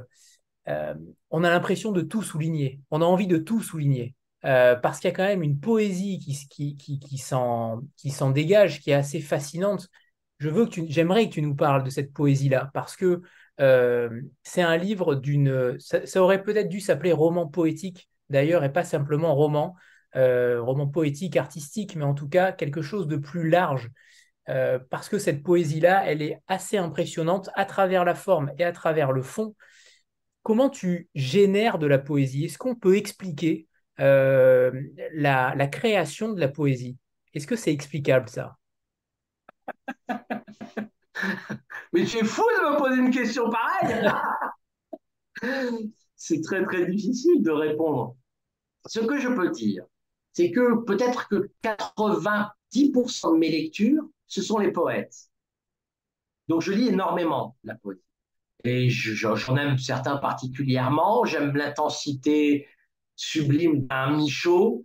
Euh, j'aime le réconfort d'un René Charles, j'aime la folie d'un Pessoa, euh, je, vénère Arthur Rimbaud. Enfin, il y a des tailles. Voilà. En même temps, je pourrais citer 50 noms, mais voilà. Ce que j'aime dans la poésie, c'est cette faculté qu'a le poète de génie de précipiter le monde. Mais quand je dis précipiter, permettez-moi de parler au sens presque chimique du terme. C'est comme un précipité en chimie, c'est ce petit truc solide qui se met dans une, qu'on trouve dans une éprouvette après un certain type de mélange. Pour moi, c'est ça la poésie, cette capacité de, d'un seul coup, d'absorber le présent et de le précipiter dans quelques lignes. Ça, moi, me paraît être, d'un point de vue de la littérature, ça me paraît être, d'un point de vue de la littérature, peut-être l'expression la plus concentrée, la plus puissante. J'aime la poésie vraiment plus que beaucoup de choses. Euh, donc, mon art littéraire, donc le roman, si vous voulez, c'est toujours pour moi quelque chose de l'ordre. En fait, vous voyez, je, bah, je, vais vous dire, je vais te dire. Mon personnage se remplit les poches là de petites phrases qu'il note. Moi, j'ai envie que mon lecteur se bourre les poches de mes phrases. Je veux dire que si tu fermes un livre et que tu, tu, n'as rien d'autre euh, que juste une histoire à raconter et que l'auteur ne t'a pas offert une phrase ou deux ou trois ou quatre ou dix, ben moi je me sens pas bien. Moi je pense qu'un auteur c'est quelqu'un qui te donne à avaler, infuser, digérer au moins une pensée. Alors, ça ne veut pas forcément dire un mot d'esprit, même s'il y en a des sublimes, même si j'adore Oscar Wilde et Groucho Marx, mais je veux dire, que j'aime bien les petites phrases. J'aime bien ces petites phrases parce que ça me donne le sentiment qu'on peut tourner autour, n'est-ce pas? Et c'est ça pour moi la poésie, c'est cette capacité de tourner autour de la vision d'un homme ou d'une femme, bien évidemment. Et voilà, c'est pour ça que j'essaye de me concentrer le plus possible. C'est c'est finalement le juste milieu, la poésie, entre la, pudeur et l'éclat. C'est ça un poète. C'est quelqu'un qui, et, en même temps, comment dirais-je, la folie la plus déréglée d'un Rimbaud, avec en même temps la folie la plus totale de, penser que en une phrase, je, je pourrais dire un ciel, qu'en une, une phrase, je pourrais dire une lèvre, et qu'en une phrase, je pourrais dire une main.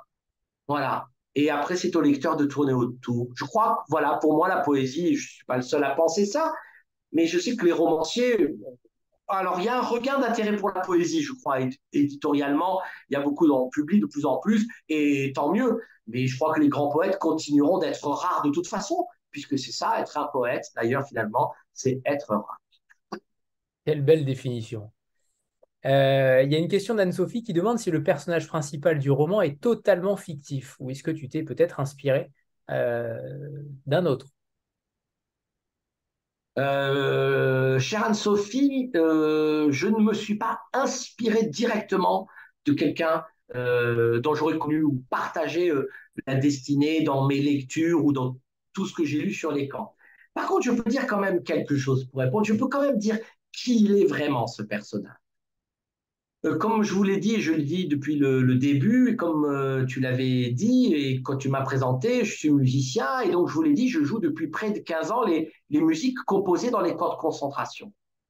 Donc depuis près de 15 ans, je passe mon temps à gueuler à chaque concert le nom des compositeurs.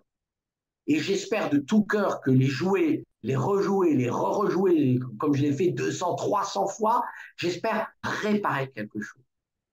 Quand ce livre a débordé, puisqu'il s'agit véritablement d'un livre qui m'a débordé juste avant d'éteindre, je me suis rendu compte que je venais d'écrire là le livre d'un musicien dont je ne pourrais jamais jouer l'œuvre. Autrement dit que s'il me restait un musicien à réparer, c'était celui qui n'avait pas écrit dans les camps et dont je n'ai pas de musique. Donc, si vous voulez, c'est une manière, j'ai tenté inconsciemment de me dédommager, de dédommager une fois. Vous voyez ce que je veux dire? Je ne pourrais jamais jouer la musique d'un compositeur qui n'a pas eu la force d'écrire dans les camps, parce qu'il n'a plus d'œuvre, c'est terminé. Eh bien, j'ai inventé ce personnage-là. J'espère avoir réparé dans une certaine mesure. Euh, malheureusement, il y a, enfin, ça fuite partout. C'est bon. Mais en tout cas, j'espère un tout petit peu avoir remis l'équilibre entre les musiciens que je joue, dont je jure les noms, et ce musicien-là qui n'a pas de nom et dont je ne pourrai jamais jouer l'œuvre.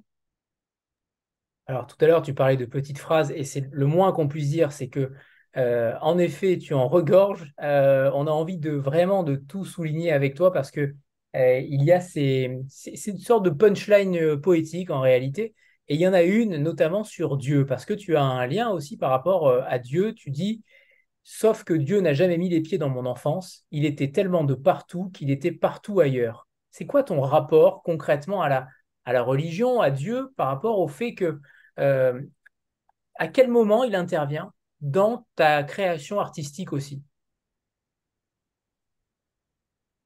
Parce que tu lui envoies des signes. Concrètement, tu lui envoies des signes à chaque livre. Euh, c'est pas anodin quand même.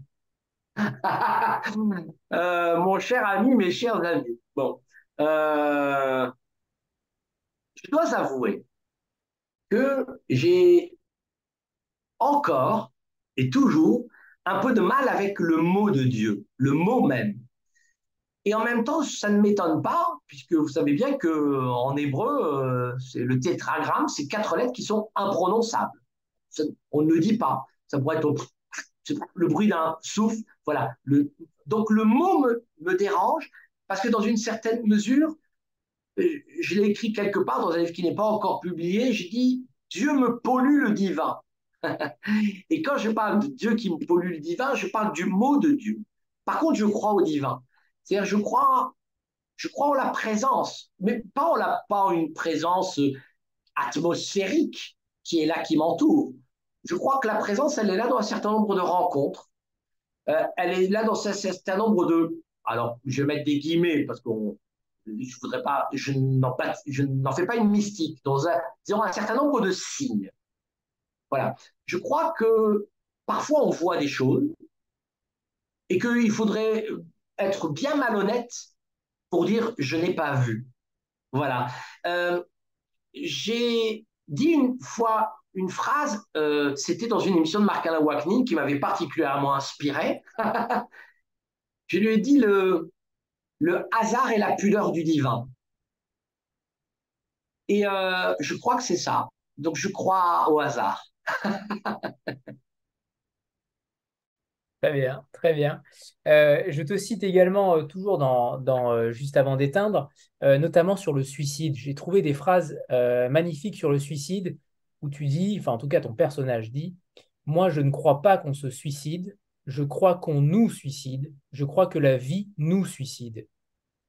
Elle, est, elle est, terriblement, en tout cas elle me paraît frappante, elle me paraît extrêmement vraie cette phrase-là. Est-ce que tu penses aussi justement jusqu'à quel point ton personnage et toi, ou en tout cas ton personnage, frappe à ta porte. On a l'impression quand même que tu, il n'y a pas de hasard. Il n'y a pas de hasard dans, ce que tu lui fais dire, notamment sur des thématiques, que ce soit la religion ou que ce soit euh, euh, cette phrase-là sur le suicide, mais on sent derrière chaque phrase un poids, derrière chaque phrase une, une entité, une idée euh, qui te submerge peut-être parfois, qui te, qui t'émeut, mais en tout cas, j'aimerais que tu nous parles de cette dichotomie entre euh, l'écrivain et l'auteur, pardon, entre l'écrivain et le narrateur. Euh, un écrivain, c'est sans doute quelqu'un qui se cache par pudeur euh, derrière un personnage qu'il invente. Et en même temps, et pardonnez-moi de, de, jouer sur les mots, mais je le pense vraiment, je crois qu'il n'y a rien de plus impudique que la pudeur. et que donc euh, on est partout où on se cache. Euh, donc c'est pas étonnant que puisque je me cache derrière mon personnage, tu me découvres et que le lecteur me découvre dans mon personnage. Plus tu te caches, plus on te voit. dans une certaine mesure, c'est le paradoxe de l'écriture. Euh, tu, tu, as tout à fait raison. Euh, je suis là. Je, crois que je suis partout parce que je pense que c'est impossible d'être. Ça ne veut pas dire que toutes les pensées de l'auteur, enfin, toutes les pensées du narrateur sont. Je, les vis, je les accomplis. Enfin, je veux dire, voilà, puisque je, l'imagine aussi ce personnage, donc, donc je l'incarne. Mais pour incarner, eh bien, il y a bien un endroit où je suis allé convoquer quelque chose qui m'appartient, euh, puisque je ne peux pas ne serait-ce qu'inventer quelque chose que je n'aurais pas, ne serait-ce qu'un peu perçu. Et je ne peux que percevoir à travers mes sens. Voilà mon imagination. Et mon imagination, c'est moi. Donc oui, ben, je suis désolé de vous dire que je suis là. Pour notre plus grand bonheur, tu es là. Euh, toujours dans le même roman, tu, euh, on ne sait jamais parfois euh, qui conduit les âmes. Pour toi, c'est la musique qui conduit les âmes.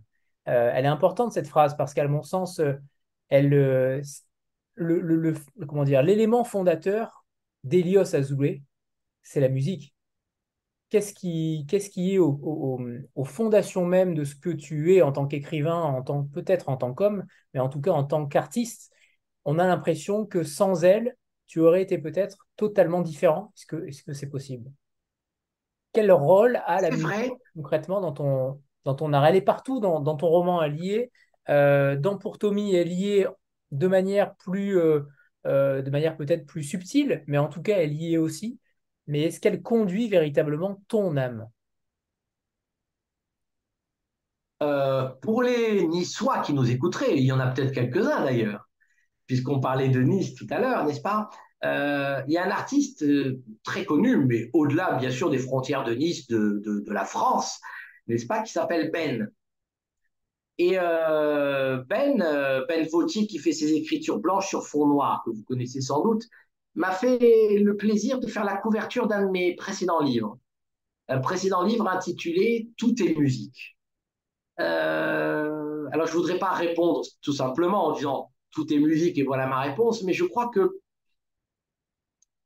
Alors, tu, veux vraiment, vous voulez vraiment ma réponse?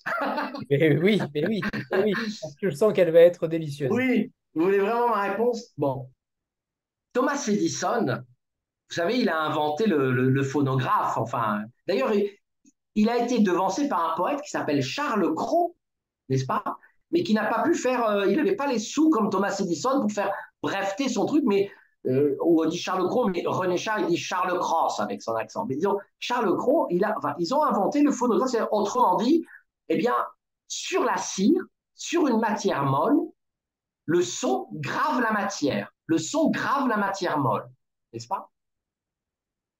Ainsi, il parlait dans une espèce de cornet, voilà, sur un petit rouleau comme ça, et puis vous avez une petite pointe, tac, tac, tac, tac, tac, tac, et puis ça, ben, maintenant, les disques, enfin les micro-sillons, les 33 tours, autrement dit, mesdames et messieurs, le son grave le monde.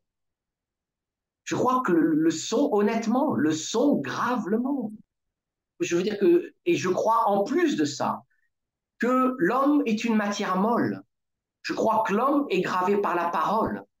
Je crois que l'homme est gravé par la parole de, son père, l'homme est gravé par la parole de sa mère, l'homme est gravé par la parole de ceux qui sont anéantis, comme les Juifs ont été anéantis et ont été gravés par la parole d'un Adolf Hitler.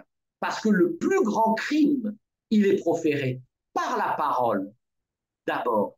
Et le plus grand amour, il est offert par la parole. Et le crime parfait, c'est de parler, d'assassiner un homme sans se mettre une seule goutte de sang sur sa petite chemise blanche. Donc le son grave le monde comme il grave les hommes. Plus tragiquement, quand vous entrez dans la chambre à gaz à Auschwitz, à Auschwitz 1, puisqu'à Auschwitz 2, elles ont été, on ne peut pas les voir, elles ont explosé, n'est-ce pas? Bon, à Auschwitz 1, vous avez, vous avez un de ces murs qui est lacéré lacéré, un mur lacéré. Je crois que les Juifs ont gravé. Je crois que les cris sont là gravés. Voilà, je crois que nous sommes gravés, que je crois que le monde est, je crois que le monde est un grand rouleau de cire, si je puis dire. Et euh, et et voilà, le son grave le monde. Bien fait de poser la question. Euh, c'est vrai que ce, roman-là, on a l'impression, et toutes mes questions commencent par une de tes, phrases, parce que il est tellement difficile de, le raconter, tellement difficile de le résumer, et je pense qu'il ne se résume pas.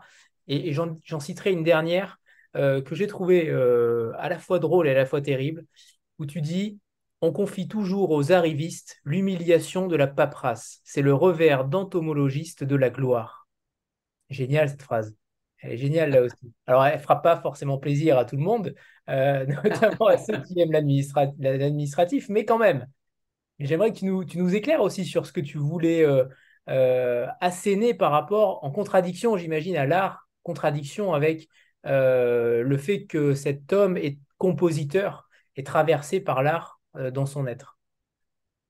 Oui, là c'est un moment particulier parce qu'il parle de Karl Orff à ce moment-là de ce compositeur, Karl Orff, euh, qui reçoit tous les honneurs euh, du, Troisième Reich Et, il est persuadé que Karl Orff, on lui donne de la paperasse parce que c'est le revers d'entomologiste de la gloire. Et que lui, qui est là, au moment où il parle de personnage condamné à faire de la paperasse dans un camp nazi, il souffre parce qu'il en, il en peut plus de recopier des, dossiers, les machins, etc., etc. Donc il en veut beaucoup à cet art et à cette torture de, la paperasse. Euh, je m'arrêterai sur le premier truc que tu as dit, si tu veux bien. Tu dis, il est très, très difficile à décrire ce roman. Eh bien, honnêtement, j'en suis ravi. J'en suis ravi parce que je crois qu'un roman, ça n'est pas qu'une histoire. Je dirais même, et là je vais être un peu, non pas provocateur, mais disons que je vais exagérer. Mais il faut toujours exagérer, puis ensuite on fait un pas en arrière et on voit la vérité. Hein, c'est comme un peintre. D'abord, il y va, il a le nez sur sa toile, puis il fait un pas en arrière. Donc je vais exagérer. C'est ma spécialité. C'est ma spécialité aussi, Elios. On s'est bien trouvé. je dirais même que euh, euh, l'histoire, ça n'est que le dommage collatéral de l'acte d'écrire un roman. Euh, je veux dire que moi, je voudrais que les gens partent avec une saveur dans la bouche, avec une saveur à l'oreille. Je voudrais qu'ils avalaient un bol de brouillard. Euh, je voudrais que les gens partent à un bol de brouillard ou d'amour ou, ou, une grande éclaircie. Et je voudrais que, au milieu de tout ça, de cette langue, euh, de cette forme dont tu parles tout à l'heure, au milieu de cette grande affaire-là qui est l'écriture et la lecture, eh bien, que finalement, l'histoire apparaisse en filigrane. Car quand bien même euh, nous essayerions, vous comme nous tous, voilà, toi, moi, nous tous, de raconter ce que nous sommes en train de vivre là, maintenant, est-ce qu'il suffirait d'une histoire, parce que ça tiendra en deux mots, je dirais, ben voilà, j'ai parlé, j'ai regardé un petit point noir pour donner le sentiment à tout le monde que je le regarde dans les yeux, j'ai essayé d'articuler le plus possible, et puis il y avait des gens, je voyais des petits trucs, j'ai un sourire là, génial. bon, il y a quelques mots qui défilent que j'ai pas le temps de lire, etc. Mais bon, voilà. Bon, l'histoire, elle tiendra en deux phrases. Pourtant, tout ce qui est en train de se passer, c'est quand même énorme. Je suis là en train de chercher les mots, j'essaye de complètement de, d'être le plus précis possible, le plus intense possible, et je crois que ce qu'on va retenir de ça, c'est, je l'espère de tout cœur, en tout cas, ce que moi je voudrais qu'on retienne, c'est l'intensité de ce moment-là, pas simplement, pas simplement le récit de notre aventure commune, qui là, se, quand même, se résume à être assis devant une chaise, quand même. et ben, je pense qu'un roman, c'est ça. Je pense qu'un roman, c'est, alors je vais employer un terme que là vous comprendrez encore beaucoup mieux, mais c'est simplement une atmosphère. Voilà. Et que l'histoire découle de notre capacité à se laisser guider par les mots, par les personnages et par les nécessités intérieures des personnages. Et que tout ça fait histoire. Mais un roman qui ne serait qu'une histoire, ben autant faire des séries télévisées. Mais en même temps, il y a tellement de romanciers qui écrivent pour que ce soit des séries télévisées que naturellement, parfois, on confond un roman avec une histoire. Mais prenez euh, Proust, est-ce que vous croyez qu'on peut prendre Proust pour, euh, pour un faiseur d'histoire? Ben non, c'est un faiseur d'atmosphère. C'est ce que j'essaye, à ma modeste mesure, de faire, c'est-à-dire de vous donner à boire, oui c'est ça, un bon bol d'âme. Je suis très surpris que tu n'aies pas été peintre ou artiste peintre parce que tu as cette manière de mettre des images sur des mots. C'est assez fascinant de voir à quel point tu utilises la métaphore et les images pour, pour, euh, pour faire de la poésie, pour faire poésie. Et, tu n'as pas eu. si, ah, quand j'étais euh, quand, j'étais euh, quand, quand j'étais renvoyé du conservatoire, j'ai abandonné la musique et je me je n'ai fait que de la peinture pendant plusieurs années. Et c'est à la faveur voilà d'un type qui m'a entendu faire du jazz, qui m'a dit Elios, t'es es vraiment stupide, t'es un bon musicien, tu devrais pas abandonner la musique. Voilà. Mais non non, je de temps en temps j'ai des crises de dessin voilà, là derrière, derrière moi, il y, a un, il y a un paquet de, trucs au mur. C'est des, voilà, de temps en temps, j'ai des crises et je fais 25 euh, dessins, un dessin par nuit. Voilà. ça me rassure, ça me rassure alors, c'est bon, c'est bon. C'est bien vu. Sandra. Oui, bonsoir, euh, bonsoir Elios. Bonsoir. Euh, et merci pour, pour ce texte qui a une, une puissance singulière. Je ne sais même pas comment le définir, comme disait Anthony à l'instant. Vraiment, vraiment très fort, ouais. Et difficile effectivement d'en parler. j'avais une question, alors j'avais peut-être deux questions, je vais en profiter. très différentes. D'une part, tout à l'heure, vous parliez des poètes qui vous inspiraient, des poètes que vous aimiez. On en retrouve certains dans votre texte, par exemple page 114, il y a une, référence assez forte, je pense, au Dormeur du Val de, Rimbaud. je voulais savoir, en fait, vous parliez aussi de liberté d'écrire. Est-ce que vous vous laissez libre d'être traversé par, ces poètes? Et finalement les mots et les références à ces poètes viennent tout seuls? Ou est-ce qu'à un moment donné vous vous dites voilà je voudrais voir Rimbaud à un moment donné dans mon texte? Et puis j'ai une autre, une autre question qui n'a pas, enfin, qui est forcément liée à votre, votre livre, hein. mais euh, une question par rapport à votre éditeur, euh, euh, puisque la forme de votre texte est quand même voilà, très, très, très variable et c'est aussi ce qui fait toute sa richesse. Est-ce que votre éditeur est intervenu en fait sur la forme, sur la mise en page, ou est-ce que il vous a laissé une totale liberté et au-delà de la liberté, euh, est-ce que voilà, vous avez travaillé ensemble là-dessus aussi euh, pour, euh, pour le publier? Merci. non, je vous en prie, je suis très heureux de répondre. Alors, je, me suis jeté d'abord sur la première question, cette page 114 où vous avez vu Rimbaud. À, quelle, quelle est la phrase qui vous a inspiré la présence de Rimbaud dans ce que j'ai écrit? Alors, je vais vous la lire. Euh, il dort à peine entr'ouverte sa bouche dégoûtée d'un rêve, son étoile jaune en feuilles mortes sur la poitrine. Ah oui. Ah, vous avez vu Rimbaud là? Il dort. Le dormeur du Val, oui. Eh ouais, il dort à peine entrouverte euh, sa bouche. donc ça voudrait dire que vous vous rendez même pas compte alors, vous êtes inconscient. Je me suis pas rendu Il pensait rendre hommage à Francky Vincent. Et du coup, euh, non, non. j'ai vu Francky Vincent. Bon, non, écoutez, excellente question et merci J'adore Rimbaud. Euh, j'adore Rimbaud. Enfin, oui, enfin, enfin, enfin, dire oui, enfin, oui, ce Rimbaud, il est là partout. Je pourrais vous montrer un des murs chez moi qui est peuplé de portraits d'Arthur Rimbaud que j'ai fait, justement, tu me demandais si j'ai pas, mais j'ai fait toute une série de 120 toiles basées sur le portrait d'Arthur Rimbaud. Donc, voilà, pour te dire que j'ai eu des, parfois des grandes nuits d'affolement pictural. Bon, euh, donc, euh, merci beaucoup. J'avais pas vu Rimbaud. Je suis content de savoir qu'il est là aussi. Ça Merci infiniment. Euh, l'autre question, elle est excellente. Est-ce que mon éditeur m'aide ou en fait, mon éditeur surtout me fout la paix? C'est-à-dire que je peux vous dire que le premier livre que j'ai écrit, je l'ai publié aux éditions Lattès. C'était une histoire du scandale. Le livre s'appelait Scandale, scandale, scandale. Et euh, avec euh, le rendu du livre, euh, vous savez, vous avez des correcteurs dans les grandes maisons d'édition, enfin même dans les, maisons d'édition, vous avez des gens qui relisent votre texte et qui, viennent vous faire des suggestions pour vous dire attention, il y a peut-être une phrase, voilà. Bon. Et puis la personne chez Lattès qui a lu mon livre, le, premier, a, dit à Laurent Lafont, donc le, fils de, Robert Lafont, qui dirigeait la, collection dans laquelle j'étais invité à écrire, il a dit non, non, mais c'est pas possible. Euh, euh, on, doit tout refaire. il faut refaire tout le texte d'Elios. La forme, elle est complètement folle. Et là, Laurent Lafont, avec beaucoup d'instinct et d'intelligence, a dit non, non, si on refait tout, c'est pas du Helios Azoulay, donc on laisse tel quel, on touche pas, et c'est parfait comme ça. Et ensuite, je me suis toujours arrangé. Ça, c'est un truc que je vous donne pour celles et ceux qui voudraient peut-être tenter d'écrire et qui, ou qui écrivent ou qui ont cette ambition-là, il faut la porter. Euh, j'ai toujours fait des livres incorrigibles, si je puis dire.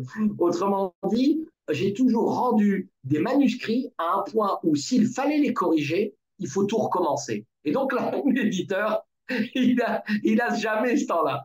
Donc moi, on m'a commandé parfois des livres et j'ai rendu des trucs, mais vraiment, mais dingue au niveau de la forme, parce que, parce que, mais pas par euh, souci de faire différent, parce que je le dis tout à l'heure, c'est ma nature. D'abord la liberté, puis la liberté me dicte la forme. Rappelez-vous ce que j'ai dit au début si vous étiez là. Et donc c'est pareil avec ce livre. Non, non. par contre, j'ai quelqu'un dans la maison d'édition qui est parfait, qui relit, qui me dit attention, il y a peut-être une redondance. Voilà, qui va me dire, qui a mis deux trois indications, mais pour la forme, je vous garantis que je suis libre et que c'est ça dont je rêve le plus, c'est quand on me dit, voilà, tu fais ce que tu veux. C'est ça vraiment le, le, le grand. Et c'est pour ça que je dis finalement, il faut être capable de donner un livre que personne ne peut corriger, si je puis dire. C'est un effet génial. Euh, tout à l'heure, tu, tu parlais d'une phrase euh, qui était dans un livre euh, qui n'était pas encore publié. Évidemment, j'ai l'oreille fine. Ah. Alors, justement, qu'est-ce que qu'est-ce que tu concoctes, qu'est-ce que tu prépares pour l'avenir? Est-ce que ça va être encore quelque chose de totalement différent? Parce qu'on n'a pas parlé de la forme, en tout cas du côté roman. Roman, pour Tommy, ça aurait pu être une histoire romanesque, mais alors, totale. tu aurais pu parler du sujet et en faire un roman aussi. Qu'est-ce qui a fait que, alors peut-être que ça va venir, j'espère que ça va venir, ça peut être très intéressant d'avoir une matière romanesque sur cette histoire-là, mais justement, comment tu choisis le matériau de ton texte? Et ensuite, j'aimerais que tu nous dises évidemment, euh, alors là pour Tommy c'était évident puisqu'il y avait les 52 aquarelles, oui. mais quand même ça aurait pu aussi être, euh, être euh, fait de manière autre. Et ma deuxième question étant sur ce, que tu, ce sur quoi tu travailles aujourd'hui.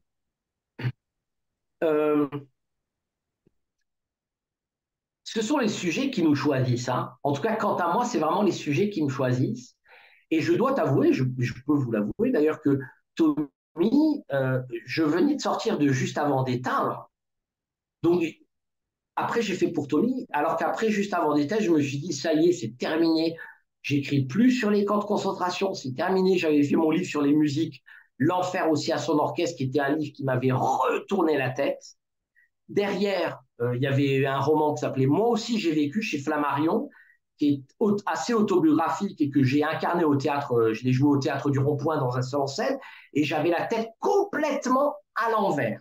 De rejouer tous les soirs pendant un mois mon enfance dans, sur une scène de théâtre, sur ce roman que j'avais écrit, et puis juste avant des têtes qui se passent dans les camps, quand il a fallu écrire pour Tommy, il a vraiment fallu qu'on me force, parce que sinon, je n'y serais pas retourné. Et en fait, c'était, je ne pouvais pas le laisser. C'était soit moi, soit personne d'autre. Vous voyez ce que je veux dire? Donc. Mais écrire nécessite d'y être, si je puis dire. Je vous disais tout à l'heure, et qu'écrire, c'était aussi retourner vers soi, n'est-ce pas? C'est ce, je, vous dis tout à l'heure, c'est se retrouver là où l'on demeure, n'est-ce pas? C'est ça écrire. Mais c'est aussi aller sur les lieux. Et aller sur les lieux de ce crime-là, je vous garantis que vous n'en sortez pas complètement indemne. Donc, je vous avoue que j'ai fait ce pour Tommy dans l'espoir, dans une certaine mesure, que maintenant je puisse me jeter sur des tas d'autres choses très très différentes, bien que de toute façon je donne toujours des tas de concerts sur les musiques des camps. Donc une fois que ce sujet est là, je ne me sens pas ni le cœur ni l'âme de dire ah non j'ai mieux à faire. Bon, mais par contre je oui, il y a euh, alors en ce moment pour ce qui est signé, je suis en train de traduire, ça sortira aux éditions Les Belles Lettres, je suis en train de traduire un Shakespeare. Euh, je traduis Le Marchand de Venise. Euh, c'est une pièce très très particulière, Le Marchand de Venise. Euh, vous la connaissez peut-être, elle a été formidablement, génialement incarnée, et moi c'est d'ailleurs comme ça que je l'ai connue d'abord, mais par Al Pacino dans le rôle de Shylock, qui joue ce juif commerçant génial. Euh, voilà. Donc c'est une pièce d'ailleurs qui pose plein de problèmes. On se pose la question de savoir est-ce que Shakespeare serait antisémite, etc. Alors qu'évidemment, euh, il suffit de lire la pièce, pas du tout. D'autant plus qu'au cœur de la pièce, le milieu de la, le milieu, acte 3, scène 1, le milieu, vous avez cette tirade de Shylock, ce monologue d'une humanité bouleversante sur le fait d'être juif et ils disent que voilà, moi, je, et quand on me chatouille, est-ce que je rigole pas Quand on me fait mal, voilà, etc., etc. Donc évidemment que Shakespeare n'est pas antisémite, simplement Shakespeare, c'est un, il est continental. Donc naturellement que, euh, je veux dire, il est pas, euh, quand, quand il fait Macbeth, quand il fait Othello, euh, quand il fait Hamlet, il est pas fou, il est pas danois, il est pas, oh, il est pas raciste parce que il fait, il fait Othello. Enfin, vous voyez ce que je veux dire? Bon, bah, c'est un continent. Donc voilà. Donc je traduis Shakespeare, c'est un sacré truc. Hein vous garantis que c'est un sacré truc. C'est un sacré truc en deux mots. Et ça, je, vous donne quelques clés de ce que, parce que je préface évidemment cette traduction. Euh, traduire, c'est hésiter. C'est ça le pire. Et l'idée, c'est d'avoir du génie dans l'hésitation. traduire, traduire c'est même trahir, comme selon le, proverbe. absolument, absolument. Mais voilà. Et au-delà de cette trahison, il faut trouver. Et il ne s'agit pas tant de traduire l'anglais que de traduire Shakespeare, n'est-ce pas? Parce que enfin, Shakespeare, c'est encore une autre affaire. Donc, là où ça me passionne, au départ, j'ai dit non, hein, j'ai refusé le contrat, puis on a insisté, Elios, le marchand de Venise, ce, juif dans Venise, c'est vraiment pour toi, il faut que, voilà. Et finalement, je me suis laissé faire en disant, tiens, ça va être un travail de musicien, ça. Donc, voilà ce sur quoi je travaille. Ensuite, j'ai un recueil de poèmes qui arrive, qui est terminé. Euh, là, j'en dis rien, parce qu'alors là, c'est encore plus difficile de parler de la poésie. Mais c'est pour bientôt, c'est pour très très bientôt. On sait chez, euh, chez quelle maison? On peut le dire ou pas? Non. Vous allez voir. vous allez voir. Non, c'est un peu, c'est une surprise. C'est alors, je peux vous dire un tout petit peu ce que c'est. C'est, c'est une. Euh, alors là, pour le coup, euh, il va falloir qu'on se revoie, mon cher, parce que tu vas encore me parler de Dieu, puisqu'il s'agit de remonter les rouleaux, les rouleaux bibliques à rebours. Donc, c'est un travail. Euh, c'est vraiment en, plein là-dedans. Bon, bref, bon, mais il faut voir ça. Ça s'appelle Les îles sous la mer. Voilà. Et euh, l'autre, euh, il y a deux autres recueils de, poèmes qui sont terminés, donc qui vont petit à petit prendre preneur, je l'espère de tout cœur. Et je suis à un nouveau roman qui devrait sortir au mois de janvier, voilà, qui était prévu pour septembre, mais je devenais un peu fou là entre la promotion de Pour Tommy qui me prend euh, euh, énormément de temps parce que le succès du livre, euh, ses traductions futures d'ailleurs, etc. Je crois que ça va je vais me balader beaucoup. Et puis les concerts, la composition, fait que j'ai dû retarder l'écriture de ce roman-là qui arrive et qui devrait être là pour le mois de janvier. Voilà. Donc en fait, euh, oui, ça ne s'arrête pas. Je suis très heureux. Eh ben, tant mieux, tant mieux. On a hâte de voir ça et de lire ça. Allez, une dernière question, c'est Naomi qui, qui souhaitait te poser une question. bonjour à tous. Je ne sais pas si vous entendez. C'est bon. Oui, oui, tout à fait. Ok, euh, bonjour à tous, bonjour Anthony et bonjour Elios. Alors j'aurais une question pour vous, euh, puisque vous avez évoqué Marcel Proust, et à son propos, vous avez dit que c'était avant tout euh, un faiseur d'atmosphère. Et c'est vrai que quand on lit la recherche, on a l'impression qu'il n'y a pas de mots, qu'il n'y a pas de phrases, et qu'on est envahi par quelque chose d'indescriptible qui nous habite profondément et qu'on ne peut pas verbaliser. En tout cas, moi, je n'y arrive pas. Et en ce sens, je suis très d'accord avec vous. Et j'aimerais savoir, puisque vous nous avez dit, me semble-t-il, j'espère ne pas déformer votre propos, que finalement, le romancier, c'est celui qui crée une atmosphère, c'est un faiseur d'ambiance. Alors, ma question serait la suivante. Comment fait-on pour créer une atmosphère dans un roman? Comment se fait-il que chez certains romanciers, on est submergé, on est en immersion dans quelque chose qui nous dépasse et qui nous habite profondément euh, des années durant et que chez d'autres, c'est un fiasco total et qu'on a l'impression juste d'avoir des mots euh, sans émotion, sans saveur et qui ne procurent en fait rien du tout. Il faut demander Merci pour votre question. Et, euh, et euh, juste pour rebondir aussi sur les enjeux de la traduction, vous avez évoqué Shakespeare et il y a une pièce de Shakespeare qui m'a vraiment marqué il y a deux ans de cela. C'était Le songe d'une nuit d'été. Et euh, j'avais vraiment été euh, subjuguée aussi. Et je me demande, mais comment traduire une atmosphère, puisque par définition, l'atmosphère, ce n'est pas palpable, euh, ce n'est pas saisissable. Alors, est-ce que le langage est capable, en fait, de retranscrire quelque chose qui est par essence éphémère? Oui, c'est euh, tout. C'est une, une question euh, géniale et c'est une question de vertige hein que vous me posez. Euh, oui, euh, tiens, pour parler de Rimbaud, Rimbaud écrit ça euh, dans Une saison en enfer, euh, dans le passage qui s'appelle Alchimie du verbe. Il dit Je fixais des vertiges. Et je crois que c'est exactement ça, ce dont vous parlez, la question que vous êtes en train de me poser. Je crois que c'est ça. Écrire, c'est fixer des vertiges. Alors, euh, comment se fait-il que Shakespeare y arrive? Comment se fait-il que Proust y arrive et que d'autres n'y arrivent pas? Bon, alors là, je pourrais dire, bah, il y a des génies, puis il y en a qui en ont un peu moins, puis il y a le talent, il n'y a pas le talent. Je crois aussi peut-être que euh, et c'est le cas euh, dans Proust, euh, puisque vous parlez de Proust, il me semble que c'est cette espèce de, de souplesse absolue. C'est-à-dire qu'on sent que ce sont un génie, c'est un homme qui est capable de se laisser traverser par, par, par, presque toutes ses pensées. Et au milieu de ce désordre de sensations, il attrape un truc, un autre, tac, tac, tac, et avec une espèce de génie redoutable chez Proust, il vous fait tout René, c'est regardez d'ailleurs pour certains, puisque c'est devenu même un, euh, élément de moquerie d'ailleurs pour euh, euh, vis-à-vis de Proust. On dit les phrases, les phrases, elles sont tellement longues, elles sont tellement longues, mais c'est pas parce qu'elles sont longues, c'est parce qu'elles enfin, elles sont pas longues. Il est en apesanteur. Proust est en apesanteur et c'est ça qui est génial, c'est que malgré cette apesanteur, le génie de cette apesanteur et le génie de Proust, c'est de fixer au milieu de ce vol, eh bien de fixer des vertiges.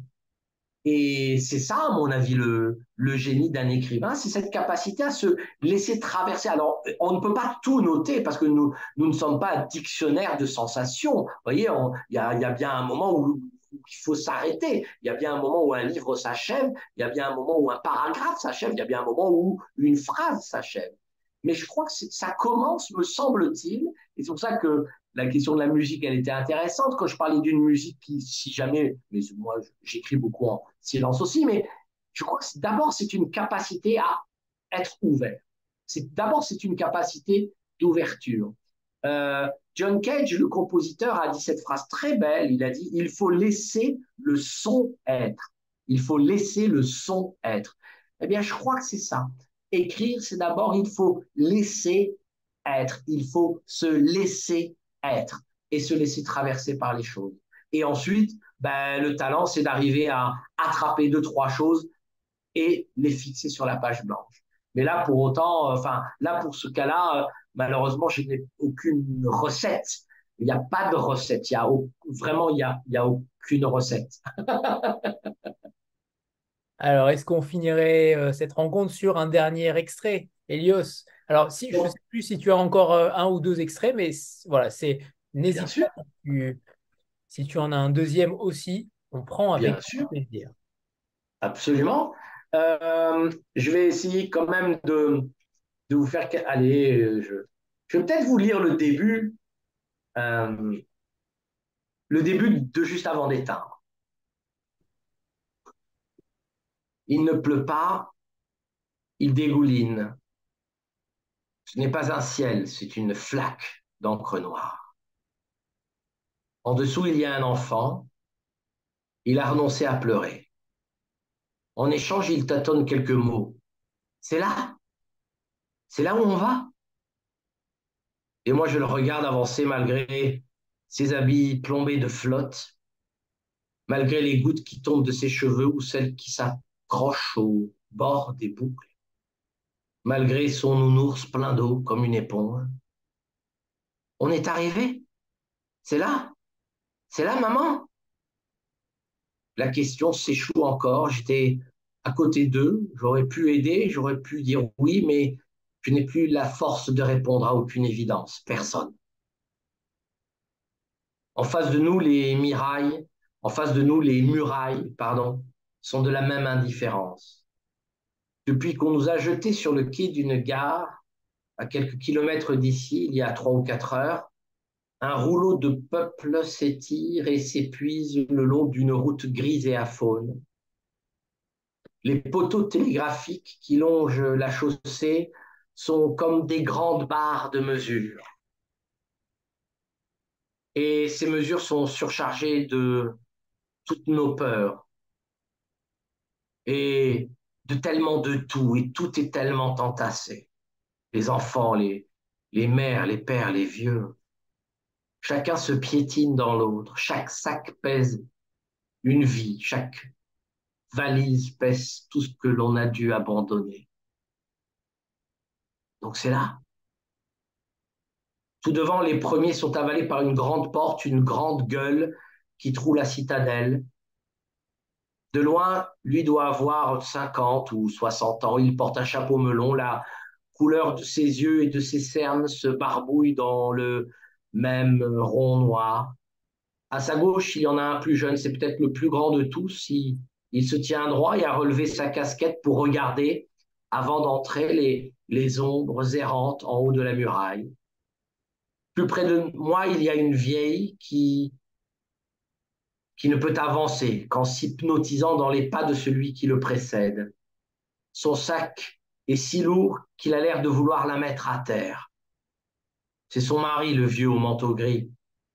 Son dos est courbé comme une canne à pêche à deux doigts de casser. C'est impossible de les dire tous. On est mille peut-être et de raconter celui qui pousse un chariot, celui qui le tire et la petite qui tient la main de sa mère et la mère dont toutes les mains sont prises et le père qui cache ses larmes et se sert de la pluie pour les confondre, pour ne pas se faire prendre. Le rouleau s'achève au fond du paysage, l'horizon ne va pas assez loin. Croyez-moi, j'ai tout essayé. S'il devait y avoir un chant ce matin, il serait terrassé par le silence des Juifs qui usent leurs chaussures sur la terre d'un sol mille fois ressassé, consentant comme toujours à tout accompagner, car jamais le sol ne se soulève. Merci, Elios. La puissance des mots et les silences qui ont toute leur importance dans, dans ton œuvre. Merci, merci infiniment. Ça aurait été vraiment dommage de rater cette rencontre une deuxième fois, véritablement. Et, j'y tenais particulièrement parce que euh, tu m'avais euh, fasciné dès la première rencontre euh, en physique à, Nice. Et il fallait absolument que d'autres que moi puissent t'écouter et entendre ce que tu avais à dire et entendre tes mots.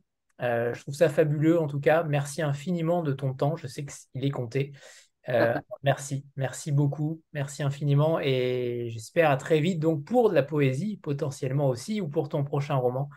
Euh, tu es le bienvenu la prochaine fois avec, un, avec une, immense joie. Voilà. Ah, c'est très, gentil. Merci infiniment pour cette invitation. J'étais très heureux de pouvoir vous parler. J'ai quelques visages qui sont là au-dessus de mon écran que je salue avec euh, beaucoup d'amitié et je vous souhaite à toutes et tous euh, le meilleur, les meilleurs livres. et j'espère d'une façon ou d'une autre, puisque le monde a cette qualité d'avoir le défaut d'être étroit. J'espère qu'on se reverra pour de vrai, qu'on se verra un jour pour de vrai bientôt, quelque part. Euh, je vous dis à très très vite et merci de votre temps à vous car euh, on a tous le même temps. Voilà. Portez-vous bien. À bientôt. Merci pour tous. Merci Elios. Au revoir. Au revoir. Au revoir tout le monde. Salut Elios.